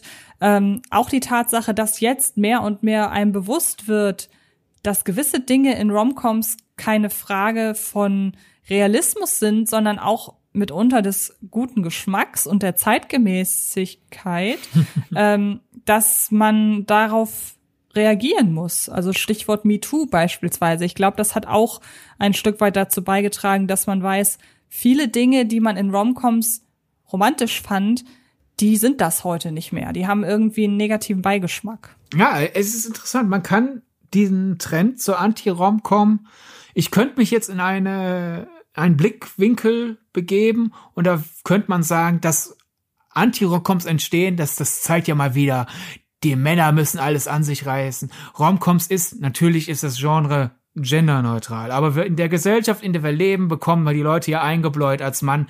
Ja, komm, Romcoms, das ist, kennst du, kennst du Romcoms? Das musst du gucken, wenn deine Freundin was von dir will, dass du mal nett bist. Und die Frauen bekommen eingebläut, naja, das Genre ist für dich. Und ne, dann mhm. verinnerlichen manche Leute das. Und daher Romcom wird gelesen oder wurde gelesen als weibliches Genre. Und daher könnte ich jetzt sagen, der Trend zur Anti-Romcom, das ist so eine absolut antifeministische Haltung. So die Männer müssen sagen, dieses Genre von den Frauen, igitt. Und man könnte das auch aus der anderen Blick, aus dem anderen Blickwinkel sehen. Und die Entwicklung zur Anti-Romcom ist eine sehr feministische Entwicklung, weil die halt sagt, guck mal, diese ganzen Filme, die dir erklären, wie du zu sein hast für den richtigen Mann und was der Mann alles tun darf, um dich zu erobern. Ist das nicht bescheuert? Und ich weiß nicht, wo die Wahrheit liegt. Ich glaube, das ist eher eine Case-by-Case-Situation. Ich glaube, vielleicht gibt es wirklich Anti-Romcoms, die aus so einer Geringschätzung des Genres, aus so einer I, diese blöden Frauenfilme Haltung entstanden sind. Und es gibt eher Anti-Romcoms, die aus der Haltung entstanden sind, so, verlieben, schön und gut, aber was die Typen da immer machen, um die Frau zu erobern, ohne mich. Ja, nehmen wir, nehmen wir eine, eine Beispielszene, die, glaube ich, einfach immer sehr gerne als Beispielszene genommen wird. Da würde mich interessieren, was du dazu sagst. Ähm, ich glaube, tatsächlich Liebe ist ähm, die Szene, in der der junge Mann plötzlich vor der Tür von Kira Knightley steht und ihr mit Hilfe von Schildern sagt, wie toll er sie findet, während er aber eigentlich weiß, äh, oder während sie ihm eigentlich schon zur Genüge weiß gemacht hat, dass zwischen den beiden nichts geht. Das war damals eine Vorstellung von Romantik und heute könnte man da reinlesen, dass dieser Mann kein Nein respektiert oder akzeptiert. Wie siehst du diese Szene aus Männeraugen und dann sage ich dir einmal, was ich aus Frauenaugen dazu denke. Äh, oh Gott, da ist die Erwartung ja jetzt viel höher, wenn ich jetzt für die Männer spreche, weil wenn ich da jetzt das Falsche sage. Oder soll ich, soll ich aus, ich kann auch, ich kann auch anfangen. Fang, fang du gern an. weil ähm, ich sehe das tatsächlich, ich kann diese Szene als romantische Szene nach wie vor sehen, was aber auch so ein bisschen daran liegt, dass für mich Romcoms einfach nach ihren eigenen Regeln spielen und man natürlich für Figuren in Romcoms so kreiert, ähm, in guten Romcoms, dass die halt wirklich nur in es sind idealisierte Versionen von Figuren und dazu gehört auch die idealisierte Abbildung von Verhalten, das in der Realität nicht idealisiert ist oder werden kann, sondern in der Realität total verabscheuungswürdig ist. Und dabei meine ich jetzt nicht ein, äh, um das absolute Negativbeispiel zu nehmen, ein Christian Grey in Fifty Shades of Grey 1, der ähm, halt wirklich übergriffig ist und der Film äh, romantisiert das total, sondern in tatsächlich Liebe haben wir eben einen Mann, der verbittert kämpft, so und ähm, in dieser Welt, die tatsächlich Liebe abbildet, ist das wirklich Kämpfen. In dieser Welt existiert dieses, es existieren toxische Männer quasi nicht. Und deshalb kann ich es auf diese Welt, auf diese Filmwelt reduziert als romantischen, verzweifelten Akt der Liebe sehen. So, je, je, je näher ein romantischer Film in des an der Realität dran ist, desto mehr muss man das Verhalten der Figuren auch auf Realitätsnähe abklopfen. Und irgendwann ist halt die Grenze überschritten, in der man realisiert, das, was da gerade romantisch ist, das funktioniert so nicht, weil es ist definitiv kein romantischer Akt. Und ähm, ich glaube, ein sehr gutes Beispiel zur Veranschaulichung ist da Promising Young Woman, der ähm, der, der inszenatorisch bisweilen an der Romcom dran ist, aber ja dann in eine komplett andere Richtung läuft und das Verhalten der Männer dann sehr schnell entlarvt.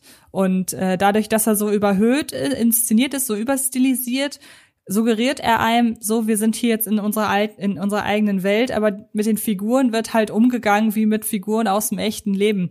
Und mir kann keiner erzählen, dass er in tatsächlich Liebe einer bisweilen sehr kitschigen und äh, hardcore-romantischen Erzählung, dass man da in irgendeiner Form Realitätsnähe sieht. Deshalb finde ich explizit diese Szene völlig in Ordnung. Vor allem bei Emerald Fennell kommt ja noch hinzu, äh, die Regisseurin von Promising Young Woman hat ja sogar den Männern in den Flirt-Szenen gesagt, spiel, als wärst du die Hauptfigur in der Romcom. Mhm. Und mhm, das merkt genau. man. Ähm, ja, tatsächlich Liebe, dann, dann denken wir da ähnlich. Hinzu kommt, es ist ja nicht so, dass Kira Knightley der Figur gesagt hat, äh, ich will nichts von dir, verschwinde und der immer noch weiter baggert, sondern der Kontext ist, glaube ich, hier auch nochmal wichtig. Mein, so oder so ist das nichts, was man der Realität machen sollte, aber für die Erzählung ist es wichtig in dem Fall.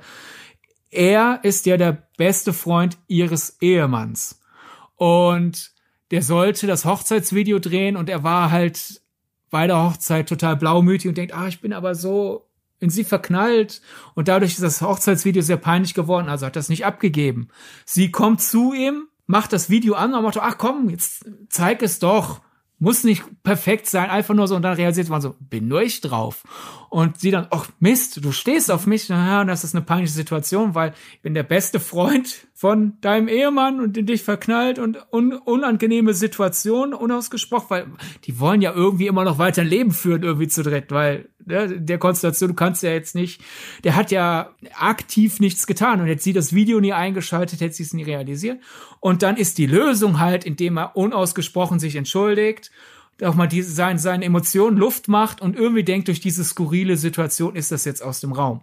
Und das wird dann halt gerne so verkürzt, wie du gesagt hast, so Motto, der baggert die an.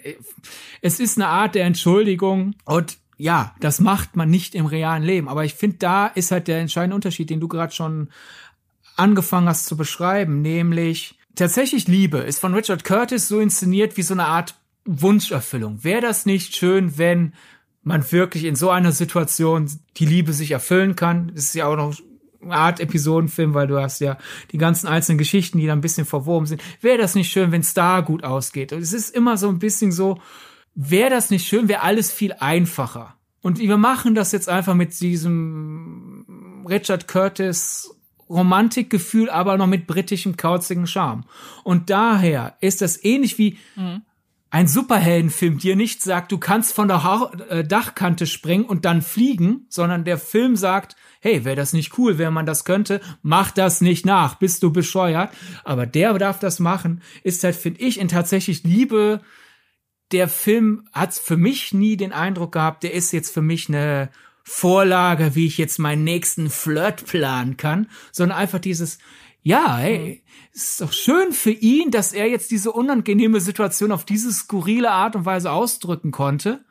Und ich kann das als Fiktion, die Gefühle bei mir auslösen soll, Erleichterung, Amüsement, kuscheliges Gefühl, kein romantisches Gefühl, mit dem Wissen, das ist ein Film, ich mache das nicht nach, ähm, ist das vollkommen in Ordnung. Medienkritisch wird ja gern manchmal missverstanden, Motto, die Filme machen Dinge, die wir nicht in der Realität machen dürfen, also finde ich die Filme schlecht und die Filme gibt es, wo diese Art der Medienkritik angebracht ist, bringe ich gleich ein Beispiel.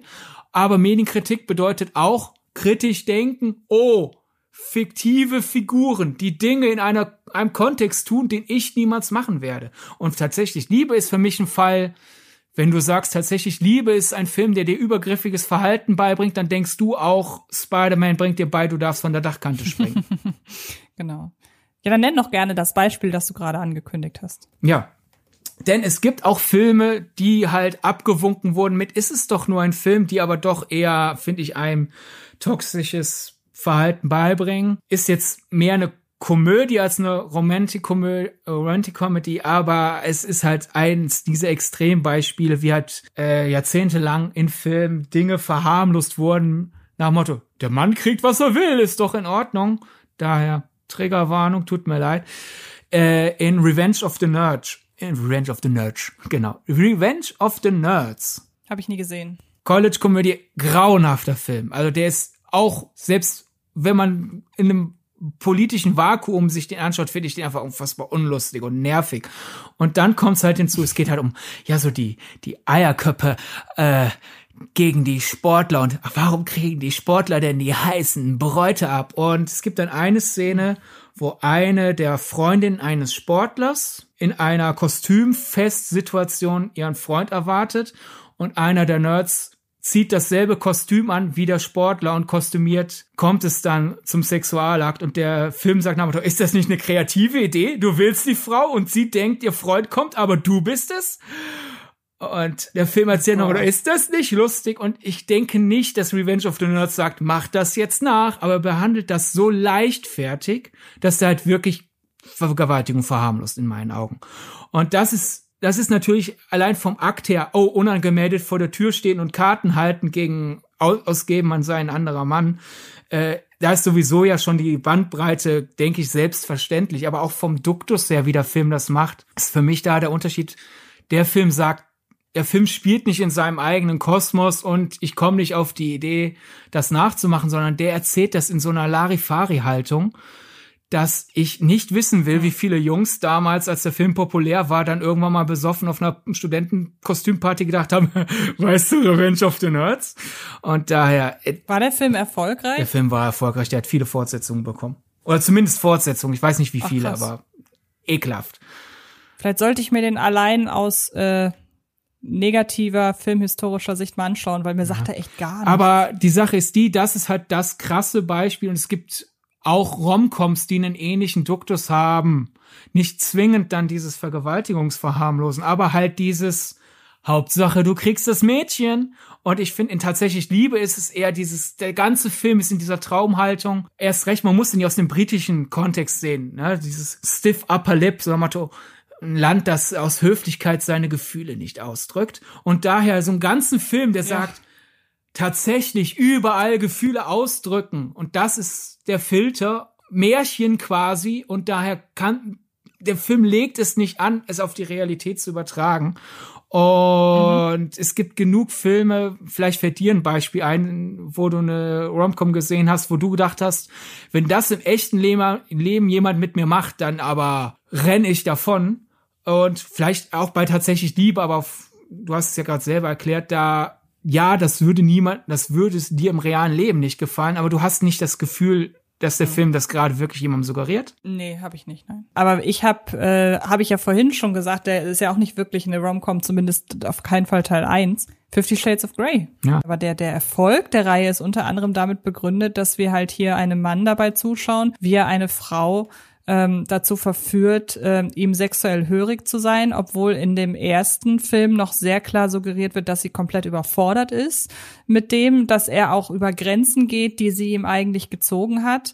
Und ähm, ich finde, der Film oder sagen wir so, die Reihe offenbart zu spät den eigentlichen Charakter hinter Christian Grey, so dass halt die erste, der erste Teil ausschließlich über die sie lässt sich als äh, unbedachte Frau ohne eigenen Willen fast ähm, oder ohne eigenes Selbstbewusstsein, das passt besser, lässt sie sich äh, ja aus gewissen Hörigkeitsgefühlen verführen. Und das wie gesagt der erste Teil lässt keine andere Leser zu. Und ich finde es relativ schwierig wenn man den ersten Teil sieht dann kann man noch so oft sagen ja aber in Teil zwei wird das ja endlich begründet. Und da kriegt er ja so mehr oder weniger die Konsequenzen zu spüren. Nehmen wir wirklich Teil eins als abgeschlossenen Film dann suggeriert er das falsch. Und er suggeriert ja auch einen falschen Blick ähm, auf, äh, auf auf auf diese ganze sexuelle Spielart, weshalb der ja auch sehr, sehr viel kritisiert wurde deswegen.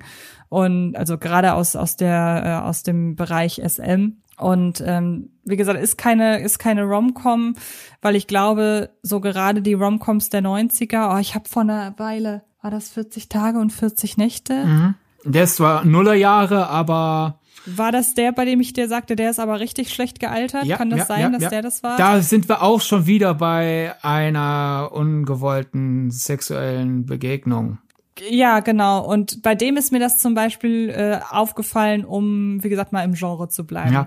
An Shades kann ich gern anschließen, ganz schnell einfach nur. Der fatale Fehler von Shades 1 ist, er denkt, er erzählt von der BDSM-King schlechthin und eine absolute Supervanille können die zusammenkommen, aber er erzählt es halt so ungelenk und mit so vielen fachlichen Fehlern anscheinend. Also da war ja der Widerhall aus, aus der Szene ziemlich deutlich, dass er letzten Ja. Endes erzählt, was, wenn Frau ahnungslos in eine äh, häusliche Gewaltsituation reinrennt. Und das ist dann der große, das große Problem, will man dann zwei und drei sehen. Man muss quasi zwei gucken, so als gäbe es eins nicht, weil zwei und drei erzählen von, er steht auf BDSM, sie hat keine Ahnung, können sie sich irgendwie einander, einander annähern? Und wenn man gewillt ist, zwei und drei zu gucken, im Denken, entweder eins hat das erzählt, was er wollte, bild ich mir einfach ein, oder eins gibt es nicht, der der ist aus einem anderen Universum, dann, dann kann man zwei und drei ganz in Ordnung gucken. Genau. Aber über den Film werden wir ja sowieso noch reden. Das ist eine Filmreihe, die dafür prädestiniert ist, in unserem Podcast auseinandergenommen zu werden. Aber ja, das sind halt wirklich ähm, Beispiele. Und ich muss sagen, gerade so die Com äh, Comedies der, der 90er, 2000er, die spielen da, also gerade so diese im, im Highschool, äh, im Highschool-Setting, tänzeln immer mal wieder am, am Rande der der romantischen Verklärung von Dingen. Ich war aber lustigerweise ganz überrascht davon, dass ausgerechnet die American Pie Filme davon relativ unbeeindruckt sind. Also die haben vielleicht auch dadurch, dass sie halt im Zentrum vor allem eine Figur haben, die nicht zu den coolen Revenge of the Nerds Leuten offenbar gehört und zu den Superstechern, sondern eben genau behandelt, wie das ist, genau das Gegenteil zu sein. Ähm, Ich meine, Revenge of the Nerds erzählt ja auch von den absoluten Außenseitern, nur hat der ein sehr seltsames Moralbild. Okay, ach so, gut, ich verstehe. Aber jedenfalls, ich, American Pie würde man im ersten Moment denken, das ist doch bestimmt die Blaupause für solche Sachen. Ich finde, äh, American Pie, wie gesagt, zu meiner großen Überraschung ist da ausgerechnet äh, kein Vorwurf zu machen in der Hinsicht. Ähm, trotzdem, wie gesagt, 40 Tage, 40 Nächte fällt auch so in diesen Bereich und äh, generell, wenn man an, an Romcoms denkt, es gibt, glaube ich, genügend, jetzt wiederhole ich mich, die da schon, wie gesagt, Ja. an der Grenze zum Verklären tänzen. Ja, auch, auch in den 80ern. Also das John Hughes hat ja eine äh, Generation extrem geprägt und dann nachfolgende ein bisschen. Und da machen sich auch riesige Diskrepanzen, finde ich, da äh, ähm, bewusst. Also in das darf man nur als Erwachsener, dieser als die Zeit, als deutsche Titel doch ellenlang waren, 16 Candles im Original. Ich kann noch nicht mal auf es ist jetzt noch nicht mal so, dass ich auf eine Szene den Finger legen kann und sagen kann, hier äh, verliert äh, der Film die Bodenhaftung, sondern ich finde durchweg, wie mit Molly Ringwalds Figur umgegangen wird, ich find's unangenehm. Ich, ich denk mir immer so, dass das, das arme Mädchen und ah. Und hingegen im Breakfast Club, Klassiker, großartig heute immer noch. Ja, es gibt Leute, die sich aufregen über die, das Umstyling einer der Figuren. Aber ich finde, da ist eher das Problem des, hey, der Style war vollkommen cool, warum musste sich anpassen?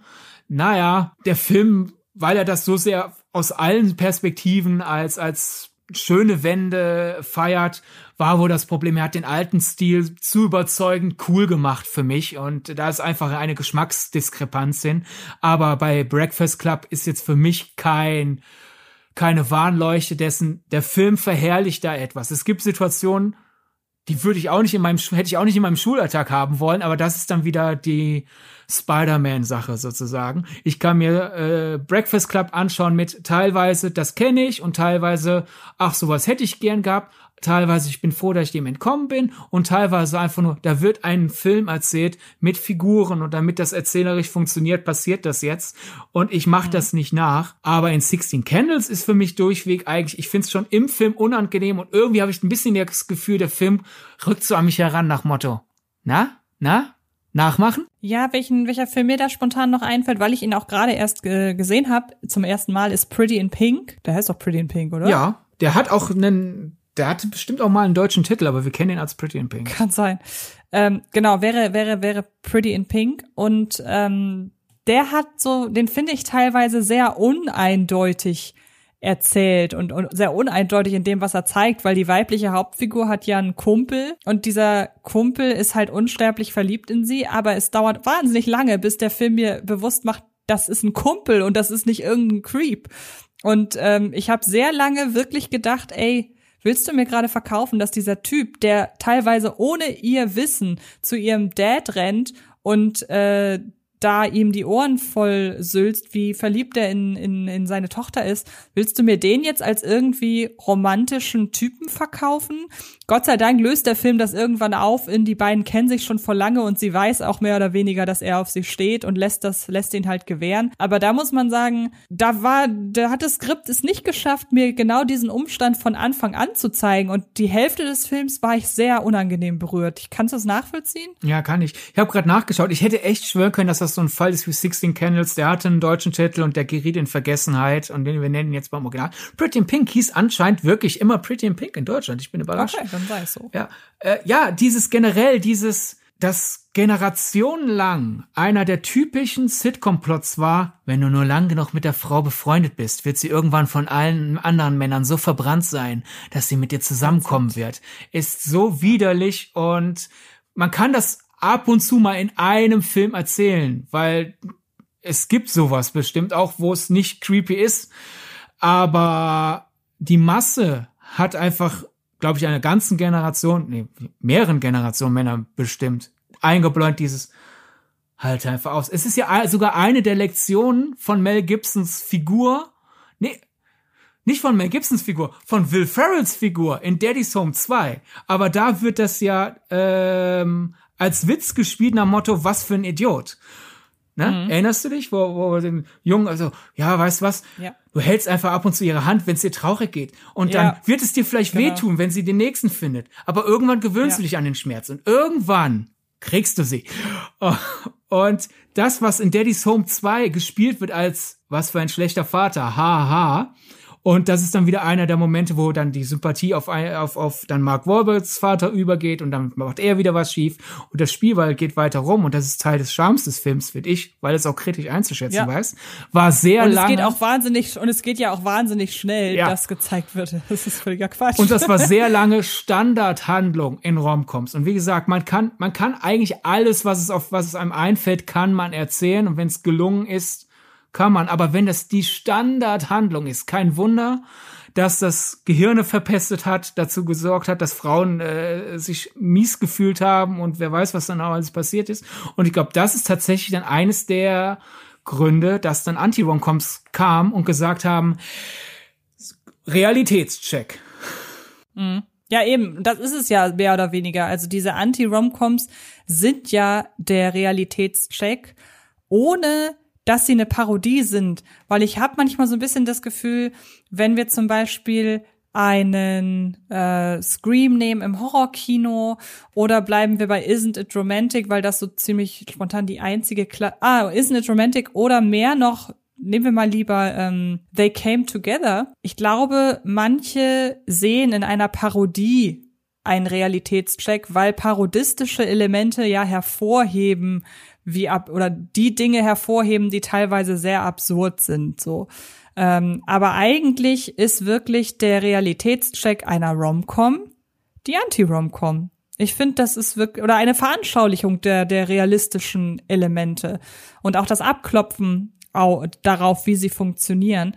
Das finde ich eigentlich eine schöne Definition. Mhm. So, ich, wir haben jetzt, ich habe ja im Vorfeld gesagt, wir haben drei Thesen, wir haben jetzt so mehr oder weniger alle in einem Rutsch ja. äh, abgearbeitet. Soll ich die nochmal zusammenfassen? Wenn du möchtest, um kannst du das gerne machen. Nur um die Kernaussagen, nur um die Kernaussagen nochmal so ein bisschen äh, hervorzuheben. Also wir haben einmal dieses äh, typische oder das Resultieren daraus, dass sich die Gesellschaft halt weiterentwickelt, weg von den Romcon, Romcom Konvention, wenn man heute eben Sachen als übergriffig oder so weiter äh, auffasst, dass die Anti-Romcom da wirklich einen realistischen Gegenpart zu bildet. Wir haben aber auch durch das, These 2, das, was Romcoms suggerieren, häufig eben schon falsche Erwartungen an das, oder die, die schüren falsche Erwartungen und falsche Hoffnungen auf äh, das echte Leben, weshalb auch da die Anti-Romcom so das Gegenteil so ein bisschen bedient und vielleicht auch dazu übergeht, die Leute, die schon total geschädigt sind, äh, aufzufangen und zu zeigen, ja, wir können auch Filme lustig oder lustige Filme über die Liebe erzählen, ohne direkt die Rom-Com-Tour zu fahren. Und vielleicht auch, das haben wir jetzt nur so ein bisschen angerissen, ähm, um das Rom-Com-Genre insgesamt geschlechterübergreifend mehr ja, dass die Leute geschlechterübergreifend das Genre mehr zu schätzen wissen, weil vielleicht geht man dann ja, vielleicht nähert man sich der Anti-Rom-Com oder, oder vielleicht nähert man sich der, der Rom-Com über die Anti-Rom-Com oder man sagt so, klassische Rom-Com ist nichts für mich, aber die etwas realistischeren, gesetzteren äh, romantischen Komödien, mit denen kann ich was anfangen. Und ähm, ich glaube, so die Entwicklung zu diesem Genre hin, ich weiß nicht, man könnte noch mal überlegen, was denn so der erste äh, Beitrag war, aber ich glaube, dass das suchen wir uns auch tot, ehe wir wirklich alles aus dem Bereich gesehen haben. Könnte oder die Entwicklung des Genres könnte mit all diesen drei Dingen zu tun haben. Ja, auf jeden Fall denke ich, die Kombination aus allen drei Dingen sorgt dafür, dass die Schlagzahl an Anti-Romcoms größer geworden ist. Oder ist es das Phänomen, irgendwann wird halt das, der Begriff geprägt und sobald man halt einen Begriff hat, kann man es erkennen. Ne? Also, so nach Motto, ach ja, wir wissen jetzt, was eine Anti-Romcom ist, also kann ich die jetzt anfangen zu erkennen. Äh, so oder so. Ich finde, ich glaube, womit wir hier auch rausgehen sollten, ist diese Trennung aus, hey, es gab eine lange Phase an Romcoms, all, äh, die, die schlimme Dinge gezeigt haben, wären diese Dinge real. Also ist das Genre böse und halt dieses, mhm. man kann keine Romcoms mehr erzählen, weil alles, was für einen Film, für eine Stilisierung nötig wäre, wäre halt im realen Leben unangenehm. Denn ich glaube, man kann einerseits sehr wohl Romcoms erzählen, die einfach wird's passieren angenehm wären und gleichzeitig, ich glaube, man kann auch eine Romcom erzählen in dem bereits besagten tatsächlich Liebesstil dessen, hey, wir wissen, dass man das nicht nachmachen soll, aber als Geschichte ist das in Ordnung. Würdest du mir da zustimmen? Ja, auf jeden Fall. Ja. Habe ich ja, wie gesagt, tatsächlich Liebe ist für mich ja. da der beste. Hast du da noch ein Beispiel? Einfach damit wir nicht nur tatsächlich Liebe vorschieben. Ja, das sind, das ist aber so bei einigen Sachen. Es kommt, glaube ich, einfach, und da kann man sich ja auch fast aus dem Genre rausbegeben.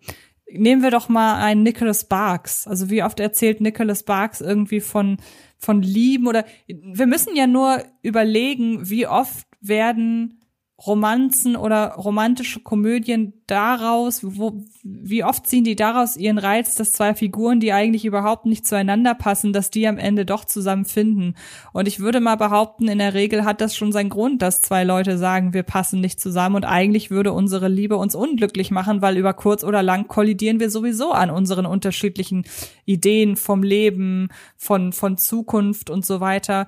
Und allein die Tatsache, dass man, dass es ein Happy End ist, dass zwei Leute, die vielleicht im Vorfeld oder sagen wir so, es wird als romantisch verkauft, dass diese beiden Leute dann über ihren Schatten springen und sich auf ihre Gemeinsamkeiten konzentrieren, dafür auch sich vielleicht ein Stück weit verleugnen, um dem anderen dann zu gefallen, zu sagen, okay, ich stecke zurück. Aber selbst da kann man ja schon sagen, das ist auf Dauer eigentlich nicht gesund und ihr eilt da etwas hinterher, was über kurz oder lang eigentlich nur schiefgehen kann. Und ich finde, dass man eigentlich da schon anfangen kann, zu sagen, da handelt ihr eigentlich gegen euer eigenes Wohl, wenn ihr, wenn ihr die Liebe zu der anderen Person über die Liebe zu euch selber stellt. Und ähm, natürlich kann man das dann irgendwie noch weiter greifen, äh, ja, dass jemand das immer wieder versucht. Ich überlege gerade, das ist irgendwie so ein, so ein Motiv, das andauernd vorkommt. Deshalb fällt mir natürlich spontan nichts ein. Du magst SMS für dich, ja? Ist ja kein Geheimnis. Ja. Ich finde ihn auch, weil der gut geschrieben ist. Der ganze Cast ist toll. Aber. Ah, stimmt, selbst das. In SMS für dich. Im realen Leben wird jemand so lange mit dir texten, ohne das Missverständnis aufzuklären, würdest du wahrscheinlich auch länger verhärmt reagieren, als es im Film passiert ist. Ja, oder man kann, um bei dem Beispiel zu bleiben, unter den Umständen könnte man vielleicht auch bei einem äh, Gut gegen Nordwind sagen, okay, äh, so langsam wird das irgendwie komisch. Erst recht dann, wenn sich ja ergibt, okay, ihr habt beide eigentlich Partner und eigentlich seid ihr zufrieden, aber irgendwie irgendwie bleibt ihr doch beieinander. Also man kann, glaube ich, viel. Bei Gut gegen Nordwind ist der Unterschied. Ich finde, das ist ja auch Teil der Dramatik. Der Film behandelt diesen Kritikpunkt aktiv. Bei SMS für dich ist es ein kurzer Plotpoint, ja. weil es typisch ist, dass man einmal das Element in der Romcom haben muss, wo die sich kurz nicht mehr leiden. Aber ich mhm. finde, SMS für dich behandelt diese möglichen ärgerlichen äh, Konnotationen halt in Romcom-Logik. Und ja, ich glaube, ich glaube, ich reagiere einfach generell sehr allergisch darauf, wenn in einer Romcom der erste Schritt hin zum gemeinsamen, äh, zur gemeinsamen Liebesgeschichte daraus besteht, dass die eine Person erstmal die Person der an, einer anderen ausspannen ja. muss. Ich finde, allein schon darauf reagiere ich einfach allergisch. Und ja. ähm, deshalb bei mir, also alles, was, was, was da damit schon anfängt, finde ich, finde ja. ich schwierig auch sicherheitshalber fürs Protokoll. Ich wollte damit, was ich eben gesagt habe, SMS für dich auch keinen Strick draus drehen, weil mir ging's ja betont. Nö, das kannst um, du auch gar nicht. Ja, na, aber einfach sicherheitshalber, weil die Argumentation ja jetzt ein bisschen zerschossen war. Mir ging's darum, jetzt SMS für dich als Beispiel zu nehmen für dieses, es ist ein Film, ihr sollt das nicht Klar. nachspielen. Es, Auf jeden hab, Fall neulich auch äh, dank eines äh, Arte-Beitrags wurde ich wieder an Blaubarts achte Frau erinnert. Sehr lustiger Film, der auch halt von Menschen erzählt, das war damals schon nicht in Ordnung, was sie machen. Heute erst recht nicht. Aber für einen Film ist es lustig, finde ich. Ich erzähl's dir jetzt mal nach und dann kannst du mir entweder den Kopf mhm. waschen oder nachvollziehen. Aber es geht halt um, die gehören nicht wirklich zusammen, aber die haben beide Rückgrat und die tun sich beide ein bisschen weh, aber es ist lustig für uns als Zuschauernde. Und der Mann sitzt in seinem Lesezimmer und komplett dialogfrei die Szene. Sitzt in seinem Lesezimmer, liest ein Buch stutzt kurz, stutzt kurz, klappt das Buch zu, steht auf. Und Marschmusik fängt an zu laufen. Und er marschiert durch das riesige Haus. Marschiert, marschiert, marschiert, marschiert, geht in ein anderes Zimmer, dort steht die Frau, die gucken sich an, die gucken sich an. Er gibt ihr eine Ohrfeige, nicht so Will Smith Power Ohrfeige, sondern halt so ich weck dich Ohrfeige. Sie guckt ihn an, er guckt zurück, sie guckt ihn an, sie gibt ihm eine Ohrfeige warten, warten, warten. Er dreht auf den Absatz um und geht kommentarlos wieder zurück ins Lesezimmer, während wieder die Marsch Marschmusik läuft. Okay. Also ich würde nicht in einer Beziehung leben wollen, wo jeden Moment meine andere Hälfte reinspaziert und mir eine watscht. Nee. Natürlich will ich das nicht, aber einfach dieses komödiantische Timing, dieses kommentarlos, latsch, latsch, latsch, was Falsches tun, Rache, Schultern zucken und wieder zurück, ist vom Timing ja, das her. Ist ja ja, wollte ich gerade sagen, Comedy funktioniert ja über Timing und häufig ja auch über deutlich größere Gesten, ja. als man sie im normalen Alltag erlebt. Also da kommt es, glaube ich, wirklich auf die Verortung im Genre an und durch die, durch den Gebrauch von Bla äh, Marschmusik, wie du es gerade sagst, glaube ich, gibt die Szene dir genug, damit du dich von dem Realismus dieser Szene dann distanzieren und das filmisch sehen kannst. Also ich, ich bild mir ein, der Film sagt mir nicht, hey, sich ohrfeigen ist geil, aber er sagt halt, diese Idioten, die sich ohrfeigen, sind lustig. Und das ist eine Sache, ich glaube, da finde ich es schade. Das ist wieder diese Sache, wir, wir so als Filmdiskursgesellschaft, äh, wann immer wir ein Werkzeug haben, wollen wir das durchweg benutzen. Das ist das neue Werkzeug. Und dann wird viel, viel, viel, viel Gutes mitgetan, aber manchmal dann halt auch zwei, dreimal realisiert man so, hey, du hast auch noch andere Werkzeuge. Wir sind, glaube ich, immer noch in der Phase des, wir kritisieren Romcoms für ihre Übergriffigkeiten. Und ja, das müssen wir in 90 Prozent der Fälle vielleicht wirklich tun. Aber ab und zu ist nicht der Film der Täter, weil er uns etwas verherrlicht, sondern teilweise haben wir verlernt zu realisieren, das ist Fiktion. Ja, mhm. ich habe das jetzt schon mehr von dieser Fol in der Folge gesagt, aber ich will es nochmal sagen. Wenn wir ab und zu müssen wir auch realisieren, das mache ich niemals nach, aber zum Angucken ist es schön, wie halt den Sprung vom Dach. Und das, ich habe das, das Problem ist, ich weiß genau, wie diese Zyklen funktionieren. Irgendwann landen wir wieder bei, alles, was in Romcoms passiert, wird unhinterfragt runtergeschluckt, weil wir haben es ja mal übertrieben. Also übertreiben wir es jetzt wieder in die andere Richtung. Und das ärgert mich jetzt schon, dass, dass das passiert. Und hast du, ich, ich, ich denke, die Antwort sollte selbst redend sein. Daher habe ich auch einfach den Mut, jetzt eine unabgesprochene Frage zu stellen. Hast du eine Erklärung, warum Romcoms so stark auf ihre, das wäre im echten Leben Logik kritisiert werden und andere Genres nicht? Naja, ich könnte mir vorstellen, dass das damit einhergeht, dass wir ja schon über falsche Erwartungen an das echte Leben gesprochen haben. Romcoms nähern ein Stück weit eine gewisse, einen gewissen Durst nach Romantik, nach dem Happy End im Leben und nach Glückseligkeit. Und man guckt sich ja eine Romcom in der Regel nicht an, weil man sich davon überzeugen will, dass es da draußen düster und pessimistisch zugeht, sondern man guckt diese Filme ja eben, um, ähm, um sich mal für einen Moment gut zu fühlen. Und ich weiß nicht, ich glaube, ähm, je mehr man sich dann irgendwie da reindenkt in die Situation, desto mehr lässt man da an sich ran und desto näher ist es dann wiederum doch gefühlt bei einem und dann lassen wir es doch wieder über tausend Ecken in unser echtes Leben, während man, glaube ich, sagen kann, dass wir uns verlieben und da ein Happy End zustande kommt. Das ist, glaube ich, realistischer, als dass wir irgendwann mal äh, durch einen Spinnenbiss vom Dach springen oder keine Ahnung, dass wir in Heldenmanier an Weihnachten äh, ja ein, ein, ein Hotel irgendwie vor bösen Leuten retten müssen. Also ich glaube,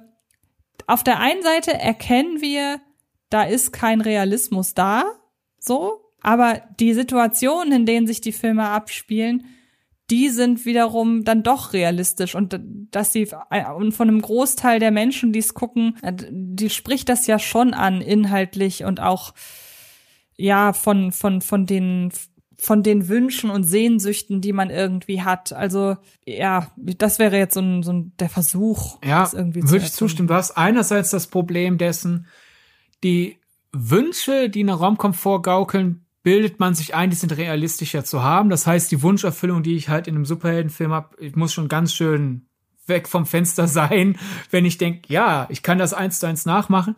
Hingegen, auch wenn es einem klar sein sollte, dass dieses jeden Moment kommt der Traumprinz oder jeden Moment kommt die Traumprinzessin, dass das so unrealistisch ist, reden wir uns ein, das könnte passieren. Das heißt, auf der einen Seite ist der Zorn auf Romcoms größer, wenn halt die schönen Elemente nicht eintreffen.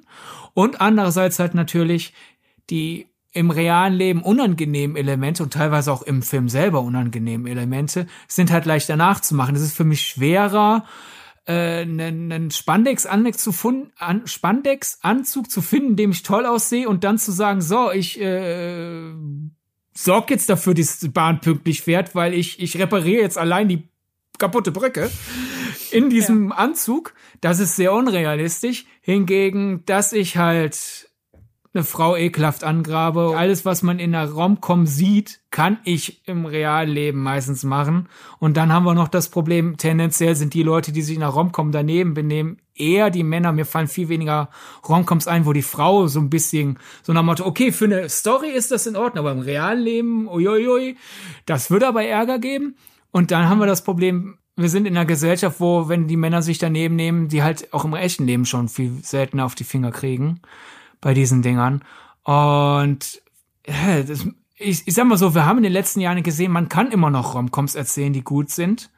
Aber ich glaube, Romcoms haben aktuell wirklich äh, gegen die gemischte Kartendecks, mit denen sie zu, zu tun haben. Ja. Wegen der Realität. Ja, und es wird auch, finde ich, im, im, gerade im Romcom-Genre, weil ich glaube, so die Anti-Romcom, die hat jetzt so ihren Platz gefunden und die muss auch im Anbetracht aktueller gesellschaftlicher Entwicklung oder gesellschaftspolitischer Entwicklung sich gar nicht mehr groß zurechtrücken, weil die hat sich, hat einfach einen guten Platz da gefunden, was den Realismusgehalt angeht, auch was das Aufgreifen von aktuellen gesellschaftlichen Strömungen angeht.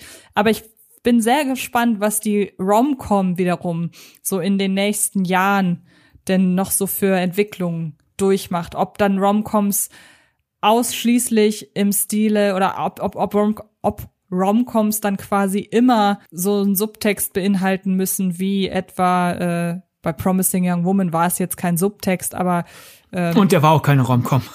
Und nee, nee, der war auch keine Romcom, aber die im Subtext immer so ein Anliegen dann haben müssen, vielleicht wie ein Promising Young Woman. Also ich bin da sehr gespannt, was die aktuelle Zeit mit dem Genre einfach macht. Ja, ich meine, man kann das auch alles sehr elegant umschiffen, ohne diese Uiuiui, manche sind creepy Situationen. Marry Me hat's ja super, der ist reiner Flausch und dennoch ist da nichts, wo ich sag, ah. Ja, aber da ist ja auch die Frau wiederum, die dies initiiert. Und ich ja. könnte mir vorstellen, in den 80ern wäre es vielleicht der Mann gewesen. Ja. Ja, das ist ein Vorteil für Romcoms. Und das finde ich aber so interessant, ähm, dass lass uns mal überlegen oder stell dir mal Marry Me vor, ähm, wenn es da darum gegangen wäre, dass eine Frau einfach blind ihr großes Idol heiratet, dann hätte man dem Film doch sofort vorwerfen können, die ist blind, die wird als die wird als dumm äh, dargestellt, dass sie das macht. Und hier spielt das ja gar keine Rolle. Hier ist es einfach so. Vielleicht hat es eben auch was damit zu tun, dass dass es die Frau ist, die hier die die Initiative ergreift. Ja, ja ich, ich glaube, im luftleeren Raum könnte man beides gleichermaßen romantisch erzählen. In der Realität, in der wir uns befinden, ist das viel schöner, wenn Jennifer Lopez endlich ihr Glück bekommt. Ja, das stimmt. Interessantes Gedankenexperiment. Das wir gerne auch ja. an euch da draußen weitergeben. Genau. Dann wollen wir zum Schluss noch ähm, ein, eine Frage in den Raum werfen. Kann man Romcoms und Anti-Romcoms gleichermaßen mögen? Ja. ja. Da braucht man gar nicht. Das sind zwei, nein, vor allen Dingen, es sind ja auch zwei Filme, die ein, äh, oder zwei Genres, oder sagen wir so, die, die, die Anti-Romcom ist ein Ableger des, der, der Romcom.